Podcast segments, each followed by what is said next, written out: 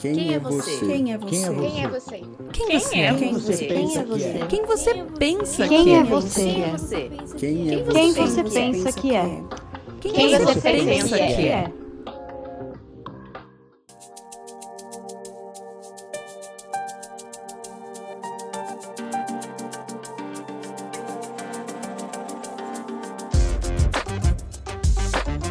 Fala aí, pessoas! Eu sou o Ricardo e esse é mais um episódio do Quem Você Pensa Que É Podcast. Um podcast de personalidade. E vejam só vocês o tamanho desse absurdo. Um podcast que anda por aí falando que tem inclinações filosóficas. Que audácia, né? Então você, amiguinho, que escolheu a gente no seu agregador, porque achou que com esse nome isso seria um podcast de fofoca, de babados, tiro, porrada e bomba ou qualquer coisa desse tipo. E, infelizmente eu vou ter que começar mais uma edição citando esse grande filósofo contemporâneo, Rogerinho do Ingá. Abre aspas, achou errado, otário. Fecha aspas. é, brincadeira, galera. Na verdade, o intuito desse podcast é tentar entender essa grande receita de bolo que é a personalidade de cada um, sabe? Fazemos uma investigação aqui para tentar é, chegar a uma conclusão sobre o que faz a você ser você mesmo, do jeito que você é, sabe? Cada detalhe, o que que influencia nessa formação, né? O que é inato, o que você escolheu, o que foi escolhido para você, sabe? O que é uma questão da cultura, né? A, a ideia é investigar isso, é fazer esse exercício de autoconhecimento, sabe? De tentar nos conhecer melhor, né? E hoje, para fazer essa investigação comigo, eu convidei ela, que é a criadora do primeiro e maior podcast sobre TDAH em língua portuguesa, Tata Finoto. Olá! Obrigada pelo convite, de verdade. Eu achei bem legal quando descobri seu podcast, gostei bastante. Obrigada pelo convite. que legal, que legal. Ô, Tata, o hábito aqui no Quem Você Pensa Que É é fazer duas perguntinhas sobre você, no, no sentido de é, engrenar a conversa e de talvez conhecer um lado da Tata que é, normalmente a gente não vê. Então, a primeira pergunta é se você tem algum guilty pleasure, sabe aquela coisa que é tosca, que você sabe que é tosca, mas você gosta mesmo assim e não tem o que fazer a respeito. Eu gosto e acabou. E se você pode falar pra gente. Olha, eu, eu tenho. Ah. É, óbvio, acho que todo mundo tem. Mas eu gosto de ler fanfic. Eu Ah. amo ler fanfic. Eu não vou revelar quais. Isso eu vou deixar Aham. para, para a minha vergonha alheia pessoal. Certo. Mas eu adoro ler fanfic. E, e eu adoro assistir série de adolescente. Olha só. É, é- sabe aquele negócio de você não, eu não tive uma adolescência muito boa, então meio que vendo uma séries de adolescentes e lendo, é, eu gosto muito de, de ler e eu gosto muito de histórias, é, mais ou menos nessa fase de é, jovens adultos, pessoas que estão Aham. crescendo, a adolescência e, a- e o começo da vida adulta. Pra mim foi um período meio difícil da minha vida, então eu acho que talvez seja um pouco isso. Eu gosto de ler histórias sobre isso e de é, mundos fantásticos ou é, séries que não existem ou realidades alternativas e problemas que não são os meus. Então, É, mas esse- essa segunda parte aí, sua, é, é o hype agora, né? É foda você curtir mundo fantástico e coisa que não existe, né? E seres poderosos, coisas desse tipo, né? Acho que a É. primeira da fanfic é a mais guilty pleasure, no caso, né? sim. Mas acho que eu acho que as pessoas acham que talvez, dependendo da idade que você tá, você passou da idade de ver coisas de adolescente. Uhum, então, às vezes eu acho que, tipo, são coisas que eu guardo para mim, são coisas que o meu noivo e eu a gente faz juntos. O ler fanfic não, o fanfic é meu, mas enfim. é, é uma. A gente, a gente vive assistindo muito série, assim. É, eu acho que mundos fantásticos. Poxa, as pessoas falam sobre mundos fantásticos desde antes da literatura escrita. A gente, Sim. se a gente for pensar lá para Ilíada, Odisseia, que ainda era uma um resquício oral de contar histórias, já é, já tinham seres fantásticos e, e mundos que iam descobrindo. Tá certo que assim, se a gente pensar em, em épocas uh, um pouco depois de Ilha da Odisseia, tipo grandes navegações, as pessoas achavam que monstros marinhos eram reais. Mas enfim, se a gente pensar, as pessoas eu acho que de uma certa forma a humanidade gosta de pensar em outras coisas além dela. De deuses e, e criaturas mitológicas até hoje que a gente pensa em super-heróis, por exemplo. Uhum. Eu acho que aí talvez tenha um, uma tentativa de entender o que não tem uma resposta pronta, né? Aí você coloca o fantástico, né? Talvez. É. E às vezes tirar um pouco do tédio que a gente vive, porque tudo Sim. parece a mesma coisa.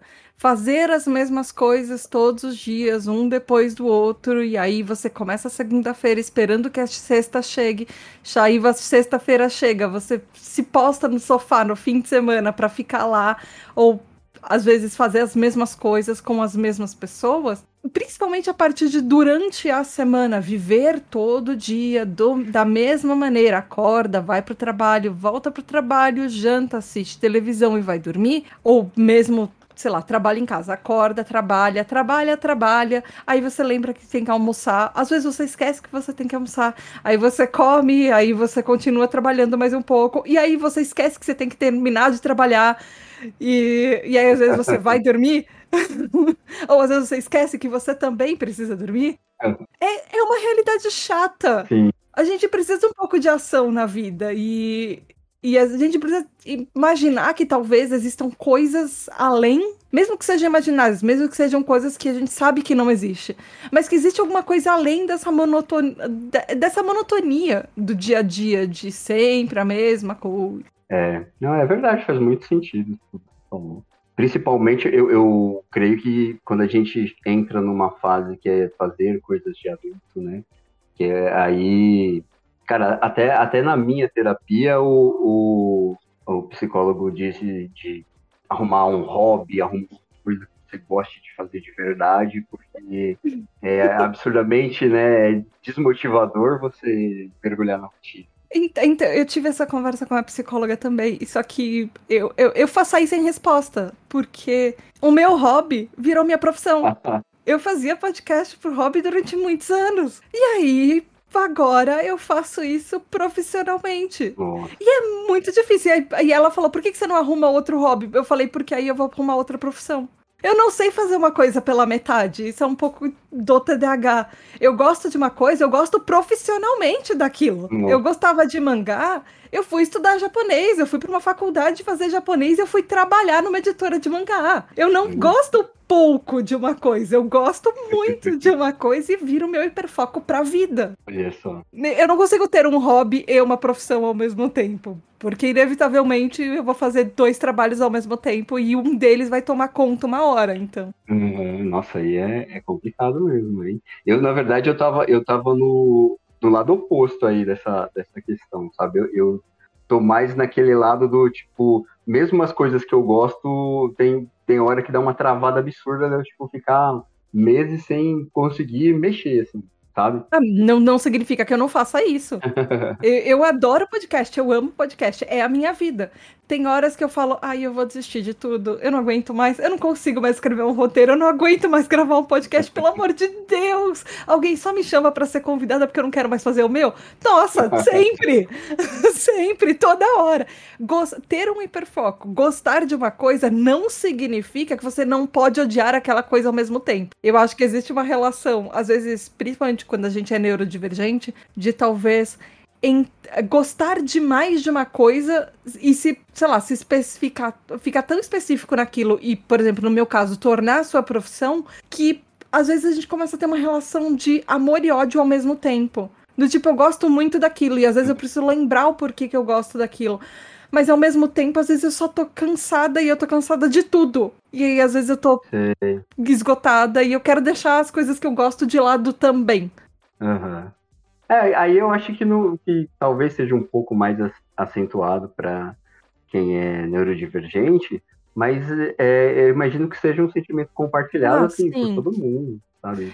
Né? Um momento que você não aguenta mais, assim, eu quero jogar tudo pro alto, fugir com os meus cinco reais é, e até onde eu, eu vou. Não, eu não acredito naquele negócio de trabalho enquanto os outros dormem e faça o que você ama para você continuar fazendo o resto. Não, faça o que você ama, mas trate o, que, o hobby como hobby, a profissão como profissão, e não o hobby como profissão, porque aí depois você vai acabar odiando o seu hobby. E pode ser uma coisa que você ama muito. Se você vi ama viajar e você viaja profissionalmente, você vai começar a odiar viajar e quer ficar na sua casa. Ou cinema. Eu já trabalhei com, com review jornalística e eu amo cinema, mas às vezes você tem que fazer isso profissionalmente e assinar contrato e não poder contar para os outros o que você viu e ficar indo toda hora e fazer review toda hora. É legal, mas sempre tem um mas. Então, se você gosta muito de uma coisa, às vezes não faça como eu, Separe aquilo que você gosta daquilo que é a sua profissão e mantenha, se você ama a sua profissão e é a coisa da sua vida, sei lá, é o seu hobby que virou sua profissão, mantenha uma relação saudável entre uh, o, o quanto você gosta daquilo e o quanto você ainda precisa ter horários para trabalhar com aquilo e para descansar também.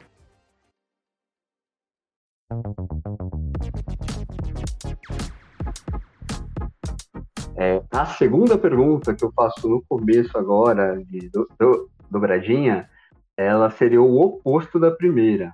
Eu queria saber de uma coisa que todo mundo acha a oitava maravilha do mundo e você simplesmente detesta, não quer ver nem pintado de ouro. Nossa, essa é muito difícil, porque agora, eu, assim, se você me perguntar isso daqui a meia hora, ou assim, quando acabar o episódio, eu tenho certeza que eu vou falar 15 mil. Mas agora, Sim. nesse momento, eu não consigo lembrar de nada. Eu tenho certeza que eu tenho um monte. Mas, não sei. Eu, eu tô ficando mais velha. e eu tô tendo problema com redes sociais novas. Então, tem um monte de coisa que, por exemplo, as dancinha TikTok. TikTok. Eu demoro para ah. entender o TikTok. Eu entendo o TikTok, eu posto vídeos no TikTok, mas eu, por exemplo, não consigo. Não é que eu não consigo ficar nele. Na primeira vez que eu, que eu fiz o download do TikTok, uhum. que eu baixei o TikTok, eu precisei deletar porque eu tava passando tempo demais nele. Aí eu deletei, agora eu abro posto coisas, fecho e vou embora. É o meu problema, tá sendo meu problema com o Instagram também. Eu, eu amava muito ficar em rede social. Eu passava o dia no Twitter. Hoje, até porque eu trabalho com isso, mas hoje eu quase não tô mais conseguindo abrir. Porque me faz mal, porque eu tive ataques de ansiedade por causa de hate no Twitter. Então, tem coisas que eu gostava e eu achava a quinta maravilha do universo, e hoje eu tô tentando me priorizar um pouco mais e perceber que aquilo talvez não faça tão bem pra minha vida. Por mais que seja uma relação meio é, estranha, porque ao mesmo tempo eu trabalho com aquilo, eu preciso ficar nas redes e eu sempre ouço que quanto mais tempo eu gasto na rede, mais público eu vou ter, mais pessoas eu vou alcançar, maior vai ser minha comunidade. Não necessariamente é uma coisa que me faz bem. E algumas redes mais do que outras, ainda mais que antes eu gostava muito do Twitter e eu me sentia próxima das pessoas, agora eu mal tô conseguindo entrar. Eu tenho umas fases que eu fico longe. E às vezes eu passo um hum. mês longe para tentar até dar uma respirada. Porque é difícil. Sim, o, o meu problema com rede social, na verdade, é de, de conexão, assim, porque eu, eu sou um observador. Eu consigo ficar, igual você falou, assim, passar um tempo no TikTok, no Instagram, até no Twitter. Mas eu tô, de novo, do, do, lado oposto do seu, né? Eu não me aproximo das pessoas né, em rede social, sabe? Eu acho que tem todo um rolê aí de a gente tá observando que tem esse lance do hate gratuito, que tem gente que vai lá só pra tá escondido no anonimato e ofender sem ter nenhum motivo. tem gente que ofende para aparecer, né, para ser notado, porque não conseguiu ser notado de outro jeito. Então, assim, eu consigo ficar de observador, sabe? Olhar de fora, mas eu, não, eu nem tenho tentado muito, por mais que, como você disse também, seja necessário quando você tem um projeto tipo um podcast, coisa assim, você tentar fazer essa conexão para ficar mais próximo do público é um, um negócio que para mim é difícil, sabe? Não é fácil, mas eu acho que pelo menos para mim ajudou muito quando eu criei o projeto da tribo porque eu criei uma comunidade, eu faço parte de uma coisa que é muito maior do que eu. Então existem pessoas com uh, o mesmo propósito, que estão nas redes e acabam, por exemplo, no Twitter, vendo meu perfil como uma referência para tirar dúvidas e para conversar, às vezes, com coisas que elas não sabiam que tinham outras pessoas iguais a elas, às vezes com os mesmos comportamentos ou com os mesmos é, sintomas, características. E, e a gente, quando a gente é, é diferente, a gente se sente muito sozinho. Então, eu percebi que com Sim. o perfil da tribo, eu chegava a muito mais pessoas. Então é, é um pouco diferente. O meu perfil, tanto no Instagram quanto no Twitter, meu perfil pessoal, eu, eu faço nada, eu não falo, eu fico exatamente como você, como observadora. E eu sou meio uma pessoa uhum. privada, assim, eu não, não. Não é que eu não gosto de expor a minha vida, eu só não vejo a necessidade disso. De ficar ah, e olha o que eu fiz Sim. hoje, olha os recebidinhos da semana. Não, fui lá, comprei meu shampoo e não vou ficar expondo pra ninguém o recebidinho da semana, porque fui eu que comprei, eu que paguei pelo meu shampoo. Mas sabe? É. É, eu acho é. muito legal quem faz isso. Eu só não sei fazer isso. Eu tô aprendendo, eu tô precisando aprender. Mas o meu perfil pessoal e o perfil da tribo é. Não é como se eu fosse uma pessoa diferente. Eu sou a mesma pessoa nos dois. Mas um eu tenho um propósito. Um eu vejo o porquê falar alguma coisa para as pessoas com a mesma necessidade que eu tinha de encontrar pessoas como eu e não me sentir sozinha, eu vejo outras pessoas que procuram o perfil exatamente por isso. Por exemplo, eu não te conheceria e eu não participaria do seu podcast hoje se você uh, não fosse me procurar por causa de um propósito em comum, por causa de coisas em comum que a gente tem. Isso é um pouco do que a Podosfera cria também. A gente acaba conhecendo pessoas que fazem podcast, porque a gente tem uma coisa em comum, uma comunidade em comum. Eu acho que hoje a Podosfera tá mais é, plural, ela tá não necessariamente plural, mas ela tá mais dissipada. Ela era mais unida antes da pandemia. Começou muito podcast durante a pandemia, e isso é ótimo, isso é muito bom. Mas antes as pessoas eram criavam mais grupos, lutavam por mais causas em comum. Você via, por exemplo, quando uma, uma empresa grande roubava o nome de um podcast, isso aconteceu mais de uma vez, a podosfera se unir e pessoas que criam seus próprios podcasts e falam: não, calma aí, existe um podcast com esse nome já. Você tá roubando o nome de alguém. Por que, que você não fez um Google e procurou, sabe? Não é porque você é uma empresa grande que você tem direito de fazer isso. E a gente conseguiu, como, como comunidade de podcast, uh, reverter isso mais de uma vez. Então hoje eu acho que as coisas pelo menos na podosfera estão um pouco mais dissipadas. Eu acho que talvez elas estejam começando a se unir de novo. Mas como comunidade de TDAH, que é o meu nicho, mesmo dentro da podosfera, eu vejo bastante essa união. União para lutar por direitos, união para é, denunciar coisas que acontecem dentro da nossa comunidade ou de a, agentes externos que afetam a gente, por exemplo, pessoas descredibilizando o nosso transtorno ou usando medicamentos de forma ilegal e a gente tendo as consequências disso porque falta para quem precisa enquanto outras pessoas usam de forma recreativa. Então, a comunidade em si do TDAH, de uma forma geral, se une para isso. E a comunidade neurodivergente, que é um pouco maior, que são pessoas com transtornos de uma forma geral, se unem em comum. Por mais que às vezes as lutas sejam diferentes, a gente tem pautas que são em comum. Quem você pensa que é?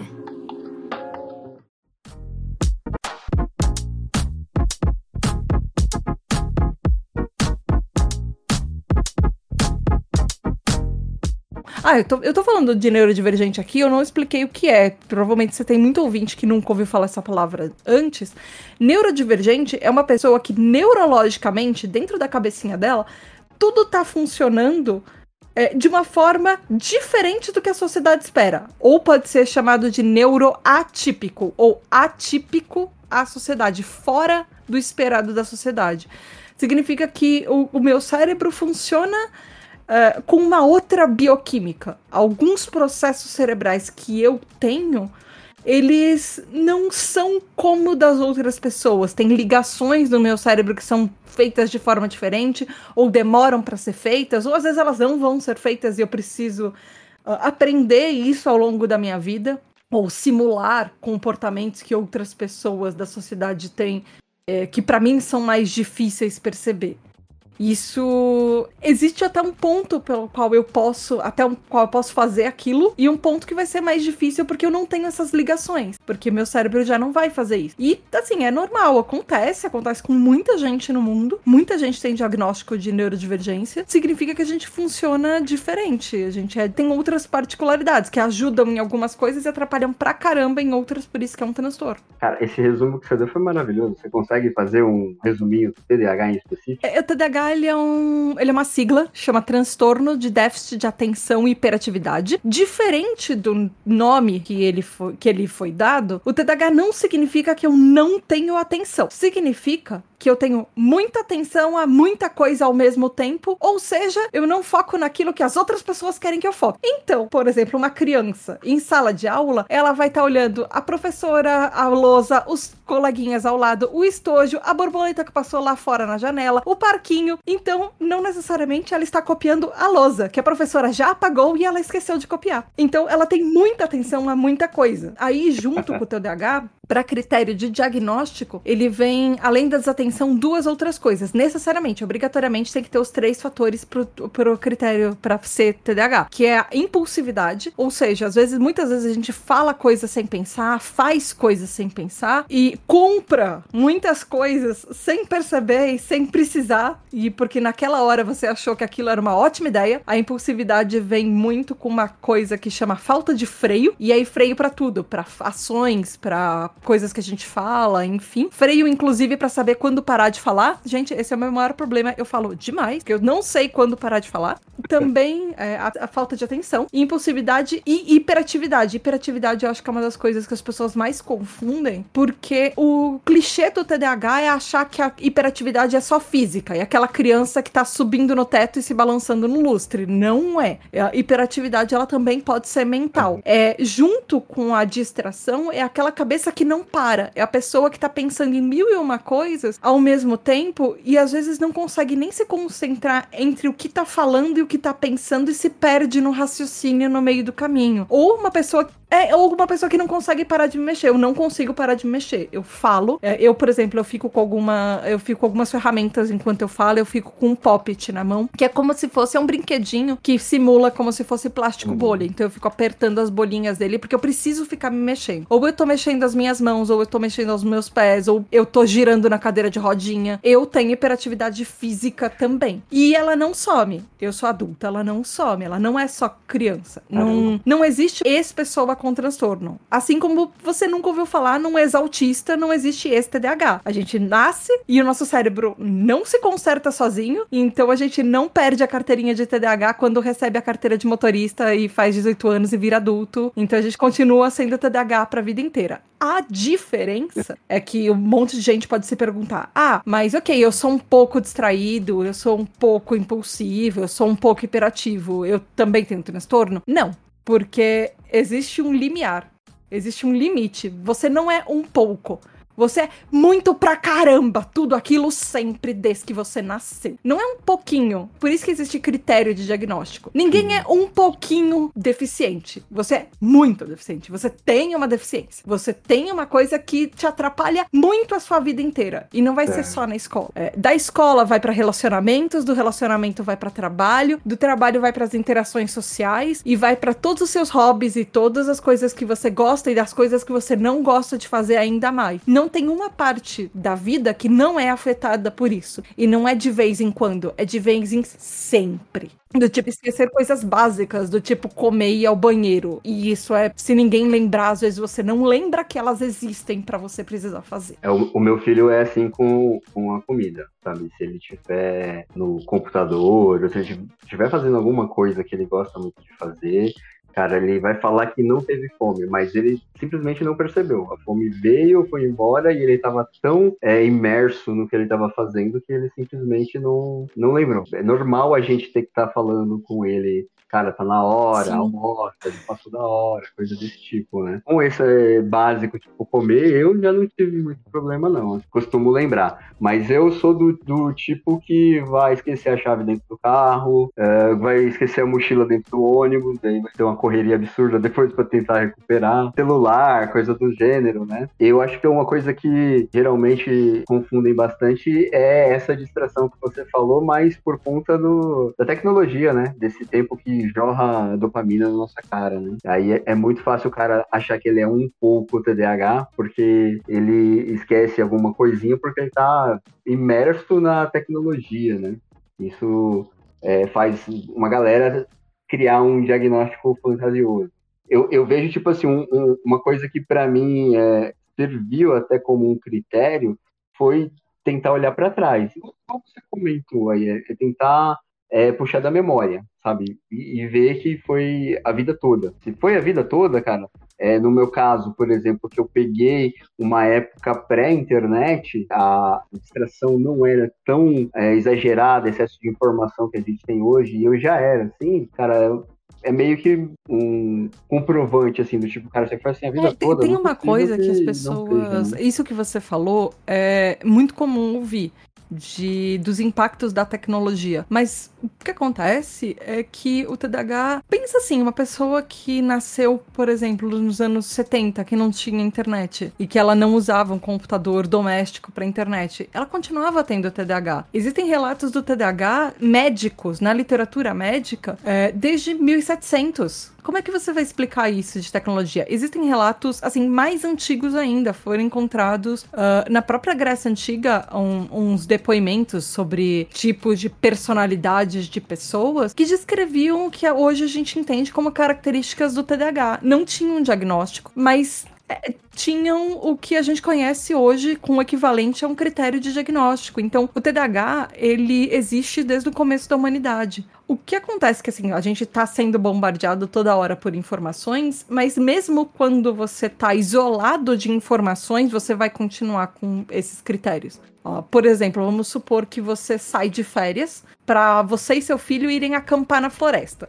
Estão vocês dois em uma barraca sem tecnologia, sem nada. No máximo, talvez, sei lá, uma lanterna, sabe? E um, e um fogãozinho a gás vocês vão continuar tendo TDAH. Vocês vão continuar apresentando exatamente os mesmos tipos de comportamento. Eu entendo que a gente tá num mundo que as pessoas acham que ele funciona muito rápido, e realmente, às vezes ele funciona muito rápido. Mas o máximo que acontece é quem tem TDAH ter ainda mais problemas por causa disso. As pessoas podem ter problemas, mas o nível que a gente apresenta é sempre muito maior. Se fosse fácil, não era uma deficiência. Se fosse uma coisa que as pessoas convivem com isso e todo mundo convive, ele não causava impactos na nossa vida a ponto de terem números tão grandes, por exemplo, de depressão ou de outras comorbidades que acabam pesando na nossa vida, por exemplo, é muito mais comum pessoas com TDAH terem transtornos além de depressão, ansiedade, por exemplo, porque isso ou burnout, porque existe, claro, na população em geral, pessoas que têm ansiedade, depressão, burnout sem ter nada, mas populacionalmente, proporcionalmente, quem tem um transtorno mental tem uma carga para viver que já é mais difícil. A gente vive no modo hard o tempo todo. A gente não joga a vida no, no modo fácil. A gente precisa se esforçar três, dez vezes mais para conseguir os mesmos resultados que todo mundo e para ter os mesmos comportamentos sociais que todo mundo. Então é inevitável que a gente tenha mais consequências negativas disso também. Não, não é fácil, não, não é fácil viver na nossa cabeça e tentar explicar para os outros como é que é isso o tempo inteiro. Fora que os, é, alguns dos sintomas que a gente apresenta, como de procrastinar e falta de motivação para algumas coisas, é para um Sim. neurotípico Sim. quase sempre é preguiça, né? Cara tá preguiça, né?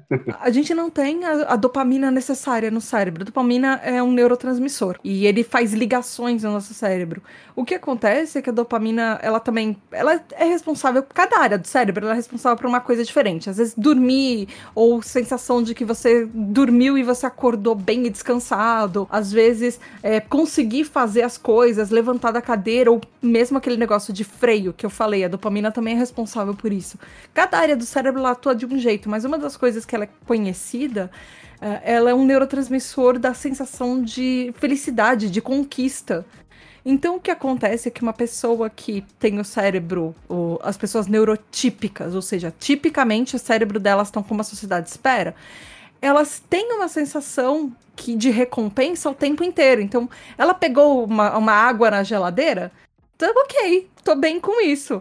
Por uma pessoa TDAH lembrar que tem que levantar da cadeira para pegar água, às vezes é um sacrifício. A gente pena muito mais para fazer coisas que são simples e o que faz com que a gente. É o que você falou do seu filho, que ele fica muito no videogame. Isso acontece porque o videogame é uma sensação rápida de recompensa, é uma sensação rápida de felicidade. Você jogou, você tá fazendo uma coisa que você gosta, você passou da fase. Uau, que legal! Mais um joguinho, mais uma fase. Essa sensação de, nossa, que legal, eu tô gostando do que eu tô fazendo. Quem tem TDAH não tem para tudo. Uhum. Pessoas que não têm TDAH vivem no, de uma maneira, eu, eu, queria entender o cérebro dessas pessoas, mas é, para mim é um mistério, do tipo, elas acordam já com uma sensação de, ok, eu acordei, eu vou fazer as coisas do meu dia. Eu acordo e eu acordo, eu tomo banho, eu vou me arrumar. Até sair de casa, eu tenho a sensação de que meu dia inteiro já tá esgotado porque eu já esgotei as energias antes de sair de casa. Eu não tenho mais energias quando eu entro no meu carro para ir para um compromisso. A única coisa que eu tô pensando nesse momento é eu só quero que isso acabe logo para voltar logo para minha casa. Eu não tenho energia. Falta energia pra gente começar as coisas. É essa essa sensação de desgaste de depois se prostrar no sofá e não conseguir levantar, porque você só não consegue, você não consegue mais existir. E é difícil. É muito difícil existir. Ter energia então para, sei lá, levantar do sofá para comer, levantar do sofá para fazer uma coisa que seja produtiva, ele exige isso, ele exige energia, ele exige que você tenha uh, esse gasto de dopamina, que você consiga fazer uma coisa e você se sinta recompensado depois. E às vezes, pra gente começar uma coisa, a gente não pensa na recompensa que vai ser, nossa, que legal, eu terminei. Não, a gente precisa se preparar psicologicamente para começar aquilo. Aí a gente demora muito para fazer. Aí a gente fala, ok, tá bom, hoje vai. O, ontem eu enrolei e hoje eu vou começar, sei lá, lavar aquela louça que tá empilhada na pia durante três dias. Aí você faz, você tem que lutar para não parar no meio umas dez vezes. E quando você termina, tem uma recompensa. Nossa, que legal, eu fiz aquilo aquilo. E aí você não quer mais usar nenhum prato e nenhum talher durante o, o resto da semana para não precisar lavar de novo a louça. Porque a recompensa foi pequena e você não. Ok, agora se usar um talher de novo, um prato de novo, eu vou jogar todo o meu trabalho no lixo. Não existe essa, essa, essa troca constante de eu fiz uma coisa, eu posso fazer de novo. É verdade. É, tem, tem uma coisa que eu até, até pouco tempo atrás eu, eu não achava que tivesse a ver com o TDAH e, hoje, cara, para mim parece que é muito isso. É, eu, eu principalmente já na, na fase adulta, eu, eu, tive muita dificuldade com o que é considerado ah. é, coisas de adulto, lembrar de pagar conta, saber marcar médico, né? Uma coisa que para mim é constante e quando eu vejo em outras pessoas eu acho até bizarro é esse lance de vestir a camisa, sabe? Tipo, eu, sou, eu sou a cara da empresa, coisas desse tipo. Cara, nunca consegui. Nunca. eu já consegui tive problemas com isso, porque eu vestia muito a camisa da empresa. E aí eu não sabia a hora de parar, e aí, uma, aí a, a, empresa tinha cortes e eu era cortada. Eu falava, mas nossa, eu sacrifiquei tanto por aquilo, eu sacrifiquei a minha saúde física, eu sacrifiquei a minha saúde mental. Hoje eu acho que talvez seja mais saudável não fazer isso e ter limites. O que você faz, é, eu acho muito mais saudável. Mas é porque talvez você perceba logo de cara que isso não vai te dar um retorno, que isso não, não te traz a, essa recompensa que você precisa. É, pode ser, porque assim, para mim é, são coisas do tipo.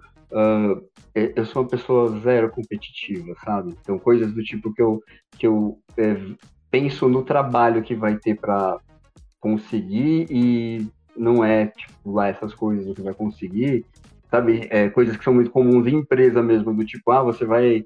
É, se você der a, produtividade maior, você vai ganhar um, um broche no final lá, um diplominha de papel. Esse tipo de coisa sempre me pareceu bizarra, sabe? Tipo, cara, não quero, sabe? Não, não, vale, não vale o meu esforço esse rolê, entendeu?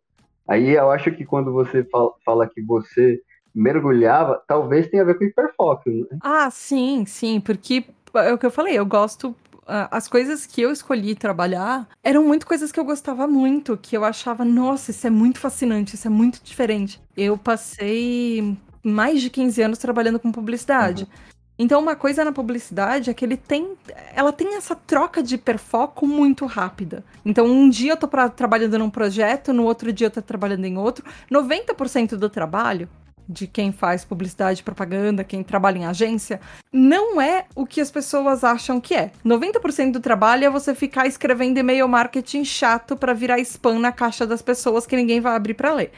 Mas tem sempre aqueles 10% que é fazer uma campanha criativa e você entra dentro de um universo do cliente que você às vezes nem conhecia. De repente, sei lá, eu, eu já fui pesquisar sobre cupim para fazer, para escrever texto para cliente, sobre pet, sabe, de quais as, como você trata seu bichinho no calor para ele não ficar morrendo de calor.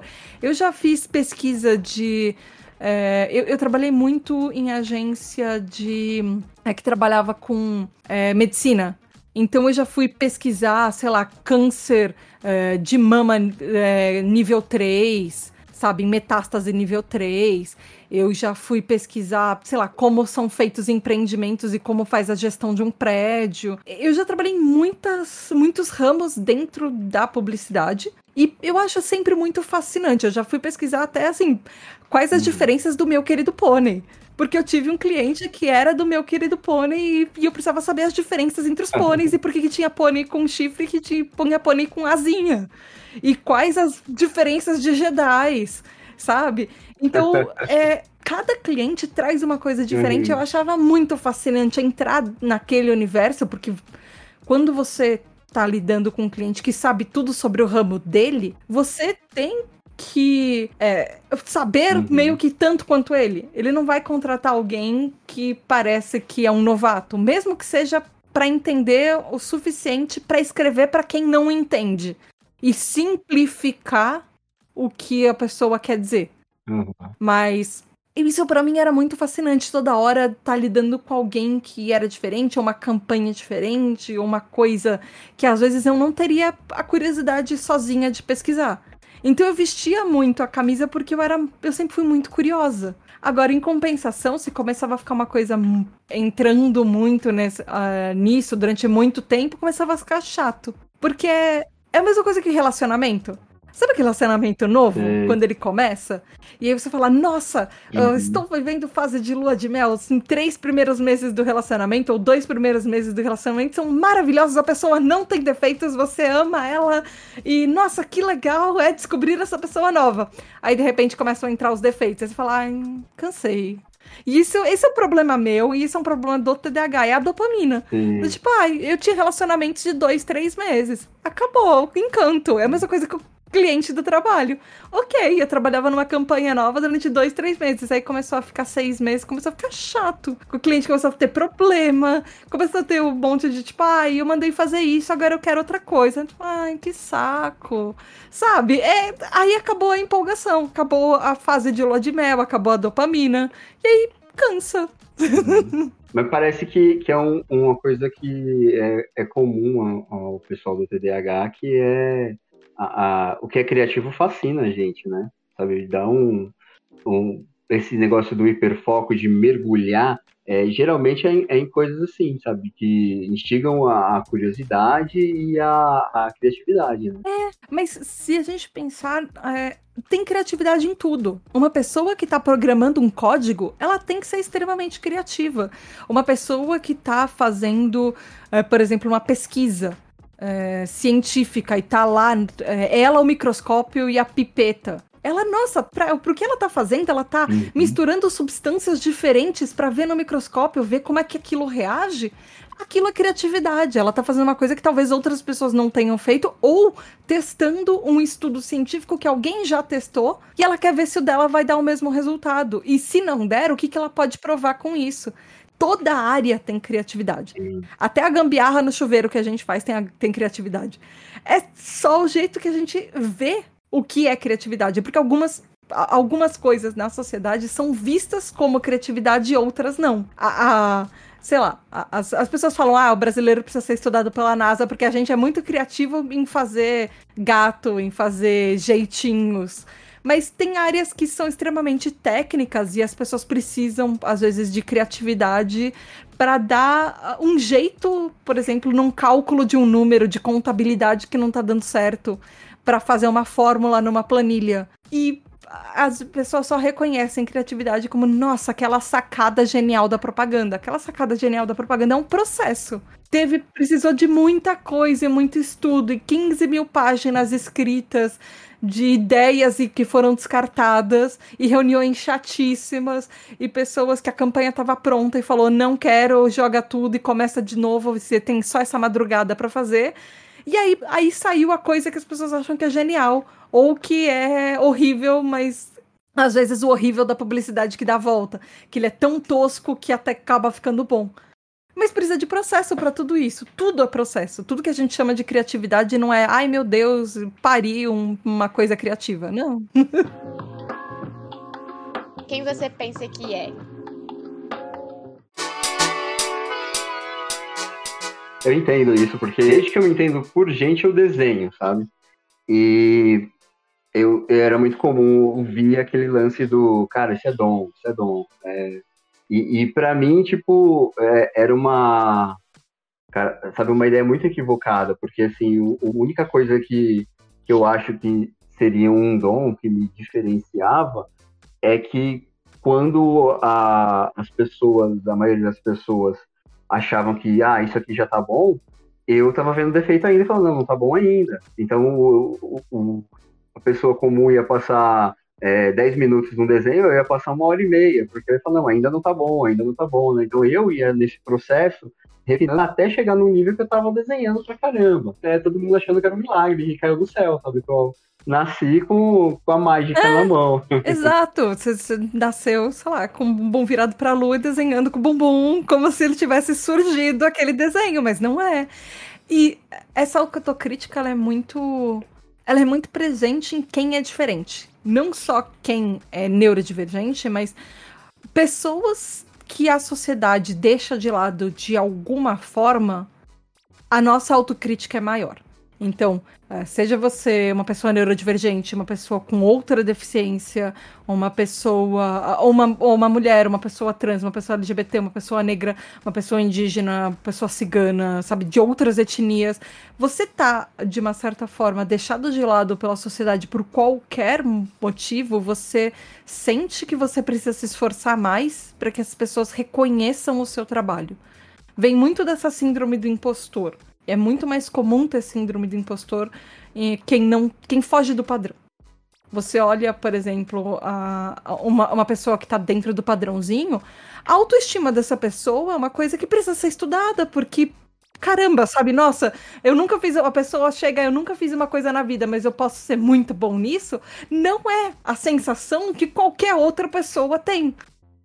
Então a gente parece que precisa se esforçar muito mais. E quem é neurodivergente sente muito isso.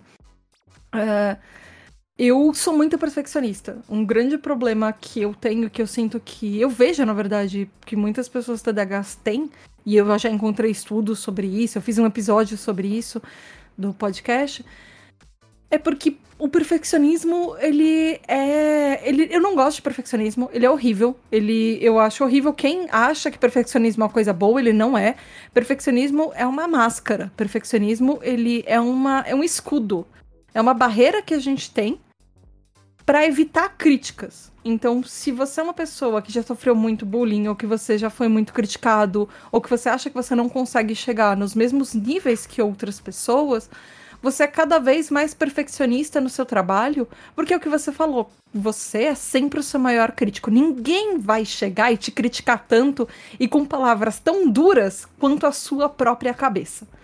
Então, assim, eu olho o meu trabalho e falo, não, isso não tá bom. E precisa ter mais coisa, precisa ser mais completo. Se eu não fizer isso, se eu não pesquisar aquilo, as pessoas vão falar que não tá bom, ou alguém vai vir é, falando que tá errado, ou complementando coisas que eu não consegui pesquisar. E eu sei o quanto isso desgasta. Porque o perfeccionismo sempre tem. É, consequências. E não são consequências boas. Toda consequência de perfeccionismo é você se desgastar além do necessário para entregar as mesmas coisas que as outras pessoas entregam. E achar que. E para você achar que tá bom. Geralmente você não acha, às vezes você entrega porque você tem que entregar, ou às vezes entrega atrasado, e você sempre vai achar que o do outro tá melhor, que você podia ter feito mais coisas, que podia estar tá melhor sempre vai ter algum defeito. Aí as pessoas falam: Nossa, que incrível! Como isso é maravilhoso que você fez. Você fala. Muitas vezes a primeira reação é você colocar um defeito no seu próprio trabalho. Ou você ficar se perguntando, mas não era tudo isso? Ou pra que isso tudo? Tem XY pessoas que fizeram muito melhor que eu. Sim, nossa, muito eu sei. Muito, muito eu. Absurdamente. A parte, é, a parte da autoestima aí, é, eu, eu não, não me recordo de ter tido é, bullying, bullying mesmo assim, sabe? Mas eu, puxando para trás, eu me recordo muito desse rolê eu mesmo, olhando e é, não, não tá bom, não tá legal, tá melhor, e coisas assim, né? E eu nunca me dei conta que, que era. Tinha a ver com esse. Podia ser um transtorno, né? Na verdade, tipo, eu, eu queria até te perguntar uma coisa, porque eu vou. É, eu, eu, vou dar, eu vou emendar, tipo, é, essa história de, de, como eu descobri o TDAH. Aí eu queria ver com, com você antes. É, o teu foi, foi descoberto é, cedo? O meu foi na infância, mas é, tinha um estigma na época, nos anos 90, que minha família achou que ia passar. Muita gente acha que vai passar, que você vai crescer. Então ninguém me contou. Então eu tive diagnóstico, eu tive diagnóstico na, na infância, eu era super pequenininha. Só que ninguém me contou e eu fui descobrir, foram me contar quando eu tava tomando antidepressivo, eu tava numa crise de depressão, eu tava terminando a faculdade. Então, eu eu meio que tive o diagnóstico, mas não tive. Eu, eu só descobri o diagnóstico é, no começo da vida adulta. Caramba, nossa, deve ter sido puxado quando, quando você descobriu. Foi tipo, aliviou? Como é que foi? Foi um negócio meio que é, todo mundo sabia, ninguém me contou, deu uma, uma raiva. Como é que funcionou? Foi. Foi um pouco de tudo. Hum. Foi do tipo, minha vida foi uma mentira.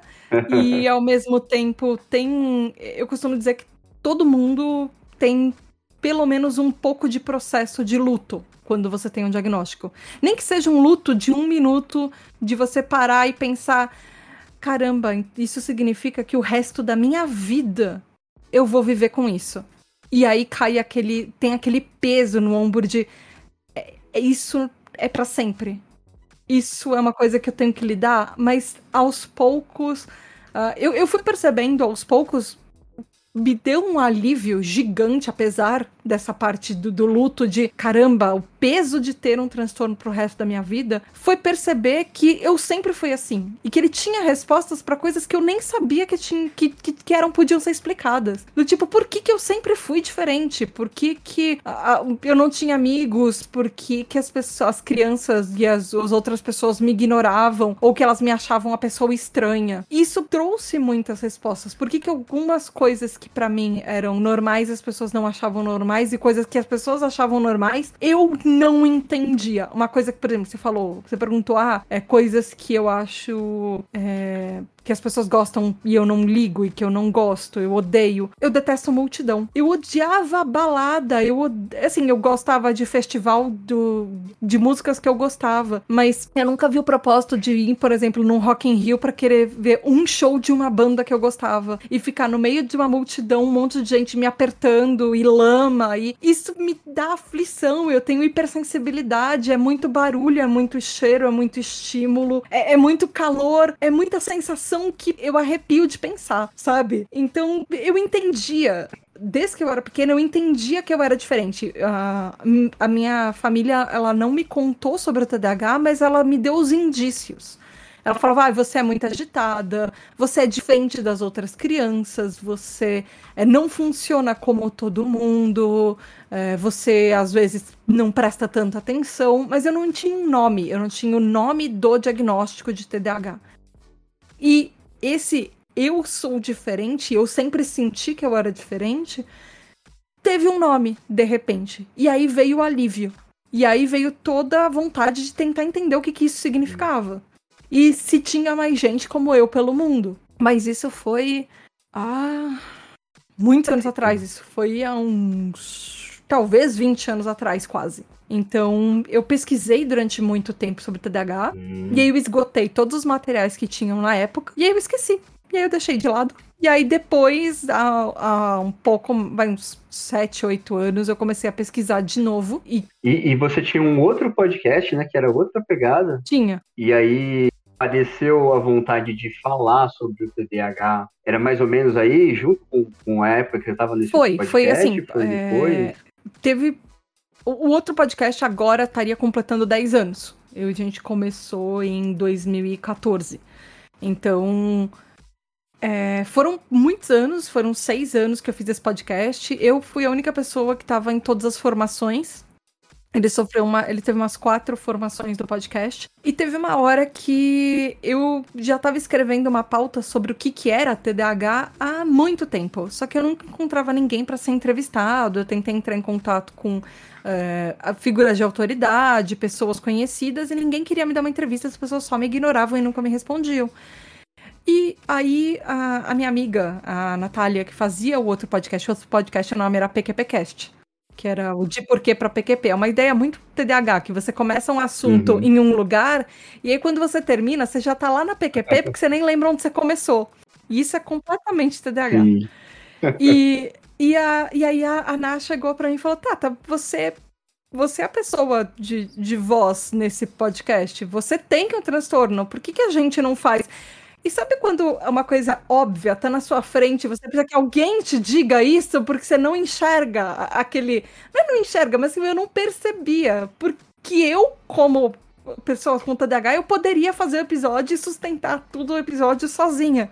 Porque eu tava pesquisando esse, esse episódio há quatro anos já. Caramba. Então, aí a gente gravou. E foi o episódio 200 do outro podcast. E aí eu acho que no ano seguinte, assim, a repercussão foi tão grande, uhum. teve um monte de gente que eu conhecia que fazia podcast ou que ouviu o podcast, já era ouvinte da, da tri, do, do PQPcast, que veio falar, nossa, eu também tenho, nossa, que legal, eu não sabia. E aí eu pensei, sabe, isso pode ser uma coisa que eu posso fazer, eu posso falar só sobre TDAH, porque tinha muita coisa que ficou de fora do episódio, porque eu só conheci YouTubes gringos. E só tinha podcast gringos sobre TDAH. Não existia nada em português. Aí eu cheguei até mandar uma mensagem para uma youtuber que eu assistia, que eu gosto muito de, dela, a Jessica McCain, que é do How to ADHD, pedindo, poxa, disponibiliza seus podcast, seus vídeos em podcast, só o áudio, porque eu quero ouvir enquanto eu tô dirigindo, eu quero ouvir enquanto eu tô lavando louça em casa. E óbvio, ela nunca me respondeu. E aí eu pensei, poxa, por que, que eu não faço? Tem um monte de podcast que eu ouço em inglês sobre TDAH e nenhum deles é o que eu queria ouvir. Nenhum deles traz estudos científicos, nenhum deles explica o motivo por que, que as pessoas fazem as coisas e por que, que as coisas acontecem no meu cérebro. E eu queria isso, eu queria entender por que, que eu sou do jeito que eu sou? Por que, que isso é, eu faço uma coisa de tal jeito e as outras pessoas acham que isso é estranho? Porque para mim isso não é estranho. Para mim é o jeito que eu vivo. Então, aí eu comecei, aí eu comecei, nossa, eu fiquei seis meses pesquisando e pensando nome e gravando episódios. Eu fiz uma coisa que todo podcaster deveria fazer, que é começar já com uma gaveta de uns quatro, cinco episódios para lançar. Então eu tinha meses de conteúdo antes de lançar. Oh. Hoje eu tenho uma gaveta? Não. Então. Não. hoje, a, ta, a Tata do passado olharia pra Tata de hoje falando. Não, não, não. Você desaprendeu tudo. Você deveria voltar e fazer uma gaveta. Mas, ok, esse é, a, esse é o período do ano que eu paro. Eu tiro férias do podcast, eu paro de gravar e aí eu começo a fazer uma gaveta pro começo do próximo ano. Aí eu tento gravar episódios até fevereiro ou março, assim, às vezes mais. Aí eu faço uma gaveta dos próximos meses e já tenho o planejamento das coisas que eu quero fazer no próximo ano. Mas eu preciso tirar férias do podcast pra que isso aconteça, porque senão eu fico produzindo e lançando o podcast mês a mês. É, então, tem que dar uma afastada, né? O, o meu, assim, eu, eu tava com uma dificuldade é, parecida com isso que você falou, de gente que disponibilizasse para trocar ideia, sabe? Teve algumas pessoas aí que eu convidei que, assim, também me deixaram no, vazio ali, não aparecendo para falar, ó, oh, não tá afim não, sabe? e aí eu tava com uma dificuldadezinha também. Eu tô tentando é, montar um, uma gaveta também agora para voltar. Eu meio que fiz um, um intervalozinho forçado, porque duas pessoas que eu ia gravar desmarcaram, e aí ainda teve uma que eu tava com um microfone, é, um cabo de microfone quando gravei, e eu fui ouvir, eu falei, cara, não dá pra salvar. Vou ser obrigado a fazer um hiatozinho aqui, fazer a gaveta de novo, para poder voltar. E aí tô começando, tô voltando agora. Ah, como é que foi o seu diagnóstico? Você falou que você ia falar, eu tô curiosa. ah, é, então. Eu descobri por causa do meu filho, na verdade. Ele teve diagnóstico primeiro? É, na verdade, assim, ele teve reunião na escola, aí chamaram a gente para até o final para falar, ó, temos que falar sobre o Nicolas, né? E aí falaram que ele era um, um tipo de aluno que entendia as coisas muito rápido, fazia as coisas muito rápido e depois ele ficava entediado. E aí ele era o cara que ficava andando durante a aula, sentando de ponta cabeça, ia na mesa do professor, fazia, só faltava pendurar no, no lustre, sabe? De tudo um pouco. E aí nessa reunião eu falava, cara, é, aí ó, é uns, é uns 80% de ser TDAH e a chance é muito alta, né? E nessa época eu confundia muito TDAH com a dislexia, sabe? Porque assim, eu já tinha percebido uma hiperatividade dele e eu tinha percebido também, quando a gente ia falar sobre, o que você viu na aula hoje? Ele falava, não lembro sabe? Ele nunca teve problema com nota nenhuma, mas ele não conseguia falar assim, ó, oh, foi isso, isso isso. Ele falava, não, não lembro. Tipo assim, era uma coisa pra ele que, ah, não sei. Ficou, né? Só que assim, como ele nunca teve problemas em, é, em, em atenção, atenção mesmo assim, até mais recentemente, é, eu eu falava, não, não é TDAH isso daí. Porque pra, na minha cabeça, TDAH era muito parecido com, com aquela falta de atenção do nível da, da dislexia. É né? o problema do nome. é, então. É, o, o é. nome é, é, um, é um péssimo, né? É um péssimo nome, né, cara?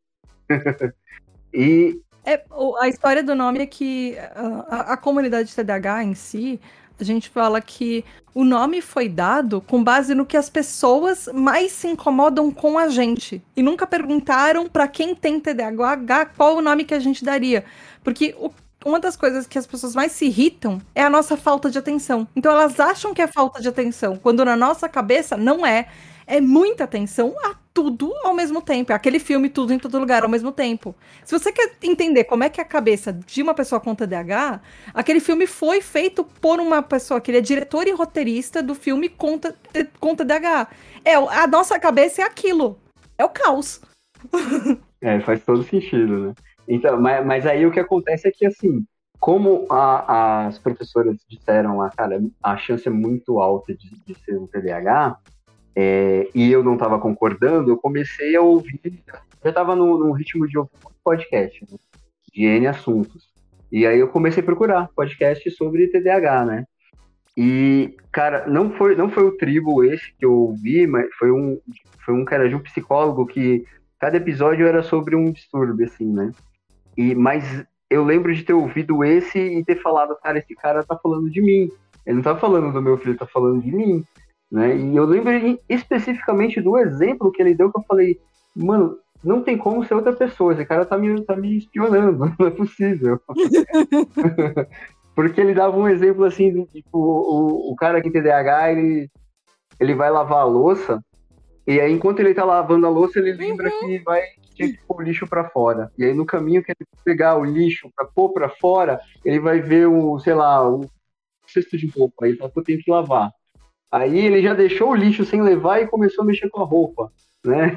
E aí depois, durante a, a, a lavagem da roupa, ele lembra, sei lá, ou uma quinta coisa. Uhum. E no final do dia tem dez coisas que ele começou e não terminou nenhuma, porque ele foi indo de uma para outra para outra. A atenção foi sendo roubada para cada coisa que ele passa e vê, né? E eu falei, mano, isso é eu 100%, sabe? Tipo, é absurdo como esse cara tá falando da minha vida. E, e, e aí eu fui, eu passei pra minha mulher esse, esse programa. Falei, cara, eu acho que isso aí tem mais a ver comigo até, né? Nesse específico ele nem falava tanto da hiperatividade que eu via no meu guri, né? Ele falava muito sobre esse lance da atenção. E daí explicou a dopamina, deficiências, né? De, de dopamina e tal, né? Mas aí eu, eu lembro de ter passado pra minha mulher e falando, cara, tem que ver isso no psiquiatra, porque é eu aí, não é outra pessoa eu, né?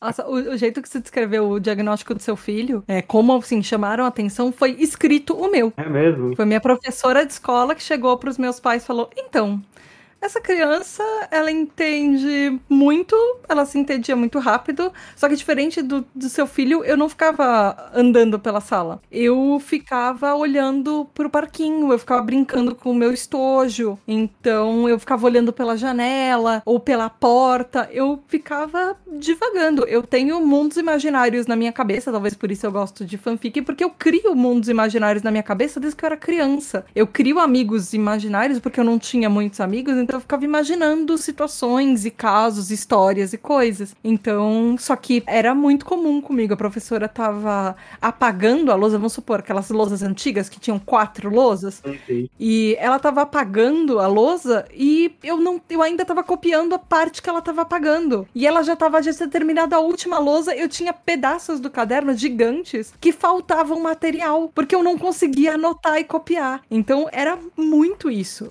Só que é, é, o que você falou, tem. Isso, assim, o caso, seu caso com seu filho é muito, muito, muito, muito, muito comum. Porque a, a, hoje, cada vez mais, crianças estão uhum. sendo diagnosticadas, adolescentes estão sendo diagnosticados, e aí as pessoas percebem que é, elas são muito parecidas com os filhos. Então, uma coisa que é, ah, é um traço da família, seu avô era assim, teus primos são assim, seus tios são assim, todo mundo da família é assim, é porque existem fatores genéticos no TDAH. É por isso que eu falo que o, o, o TDAH, ele vem desde o começo da história da humanidade, porque a gente vai passando isso de geração em em geração. Não é, é, difícil. Na verdade, eu acho que eu não conheço casos que uma pessoa isolada, que não tenha ninguém na família que tenha os mesmos traços de TDAH, que seja uma coisa do tipo a pessoa é muito TDAH ou uh, a, a, essa pessoa é sempre, sabe, você é muito parecido com seu tio, você é muito parecido com seu avô, você é muito parecida com a sua prima. Uhum. Sempre tem mais gente neurodivergente na família e não necessariamente é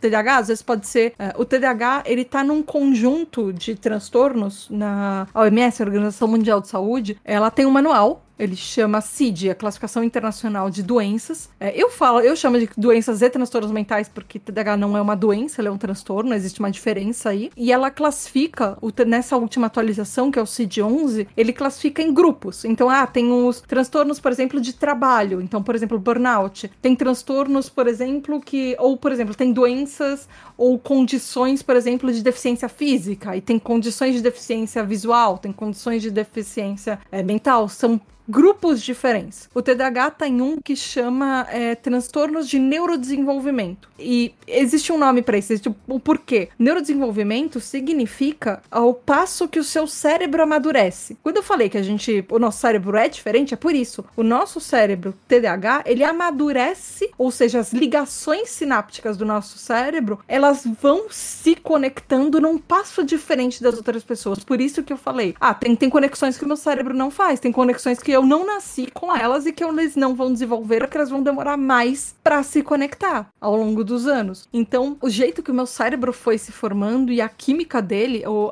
cérebro de uma pessoa amadurece, ele chega a estar tá maduro mais ou menos entre os 22 e 25 anos, ele completa esse amadurecimento. E tem coisas que as ligações do nosso cérebro não vão fazer mesmo depois dessa idade. E, são coisas até meio evolutivas, que ah, a gente precisava de algumas características assim no começo da humanidade e a gente não, entre aspas, evoluiu dessas características que algumas pessoas do resto da sociedade foram deixando para trás e o nosso cérebro não deixou para trás. Ele continua fazendo ligações que para a sociedade de hoje podem não ser é, tão úteis, mas para antigamente poderia hum. ser. Por exemplo, essa atenção a todas as coisas ao mesmo tempo. Curioso. Imagina no começo da humanidade. Imagina quando você tinha, você estava vivendo e tinha um perigo cercando você. Você tá numa batalha ou você tá vivendo com bichos que são muito maiores do que você em uma comunidade.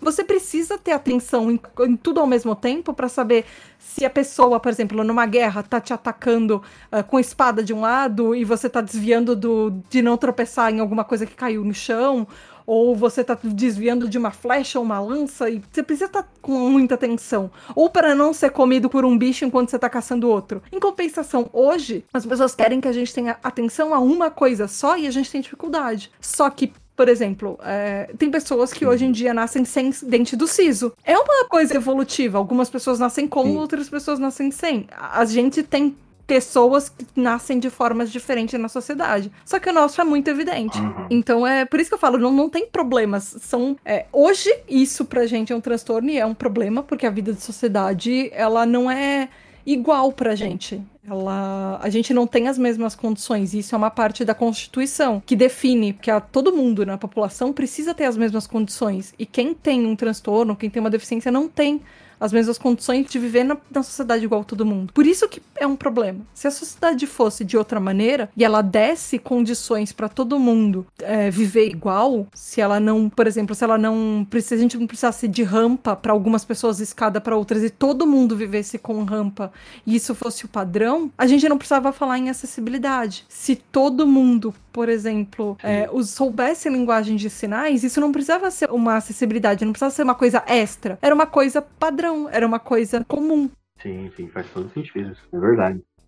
Eu nem lembro porque eu cheguei nesse ponto, eu lembro, eu não lembro o que eu tava falando para chegar nisso, mas enfim.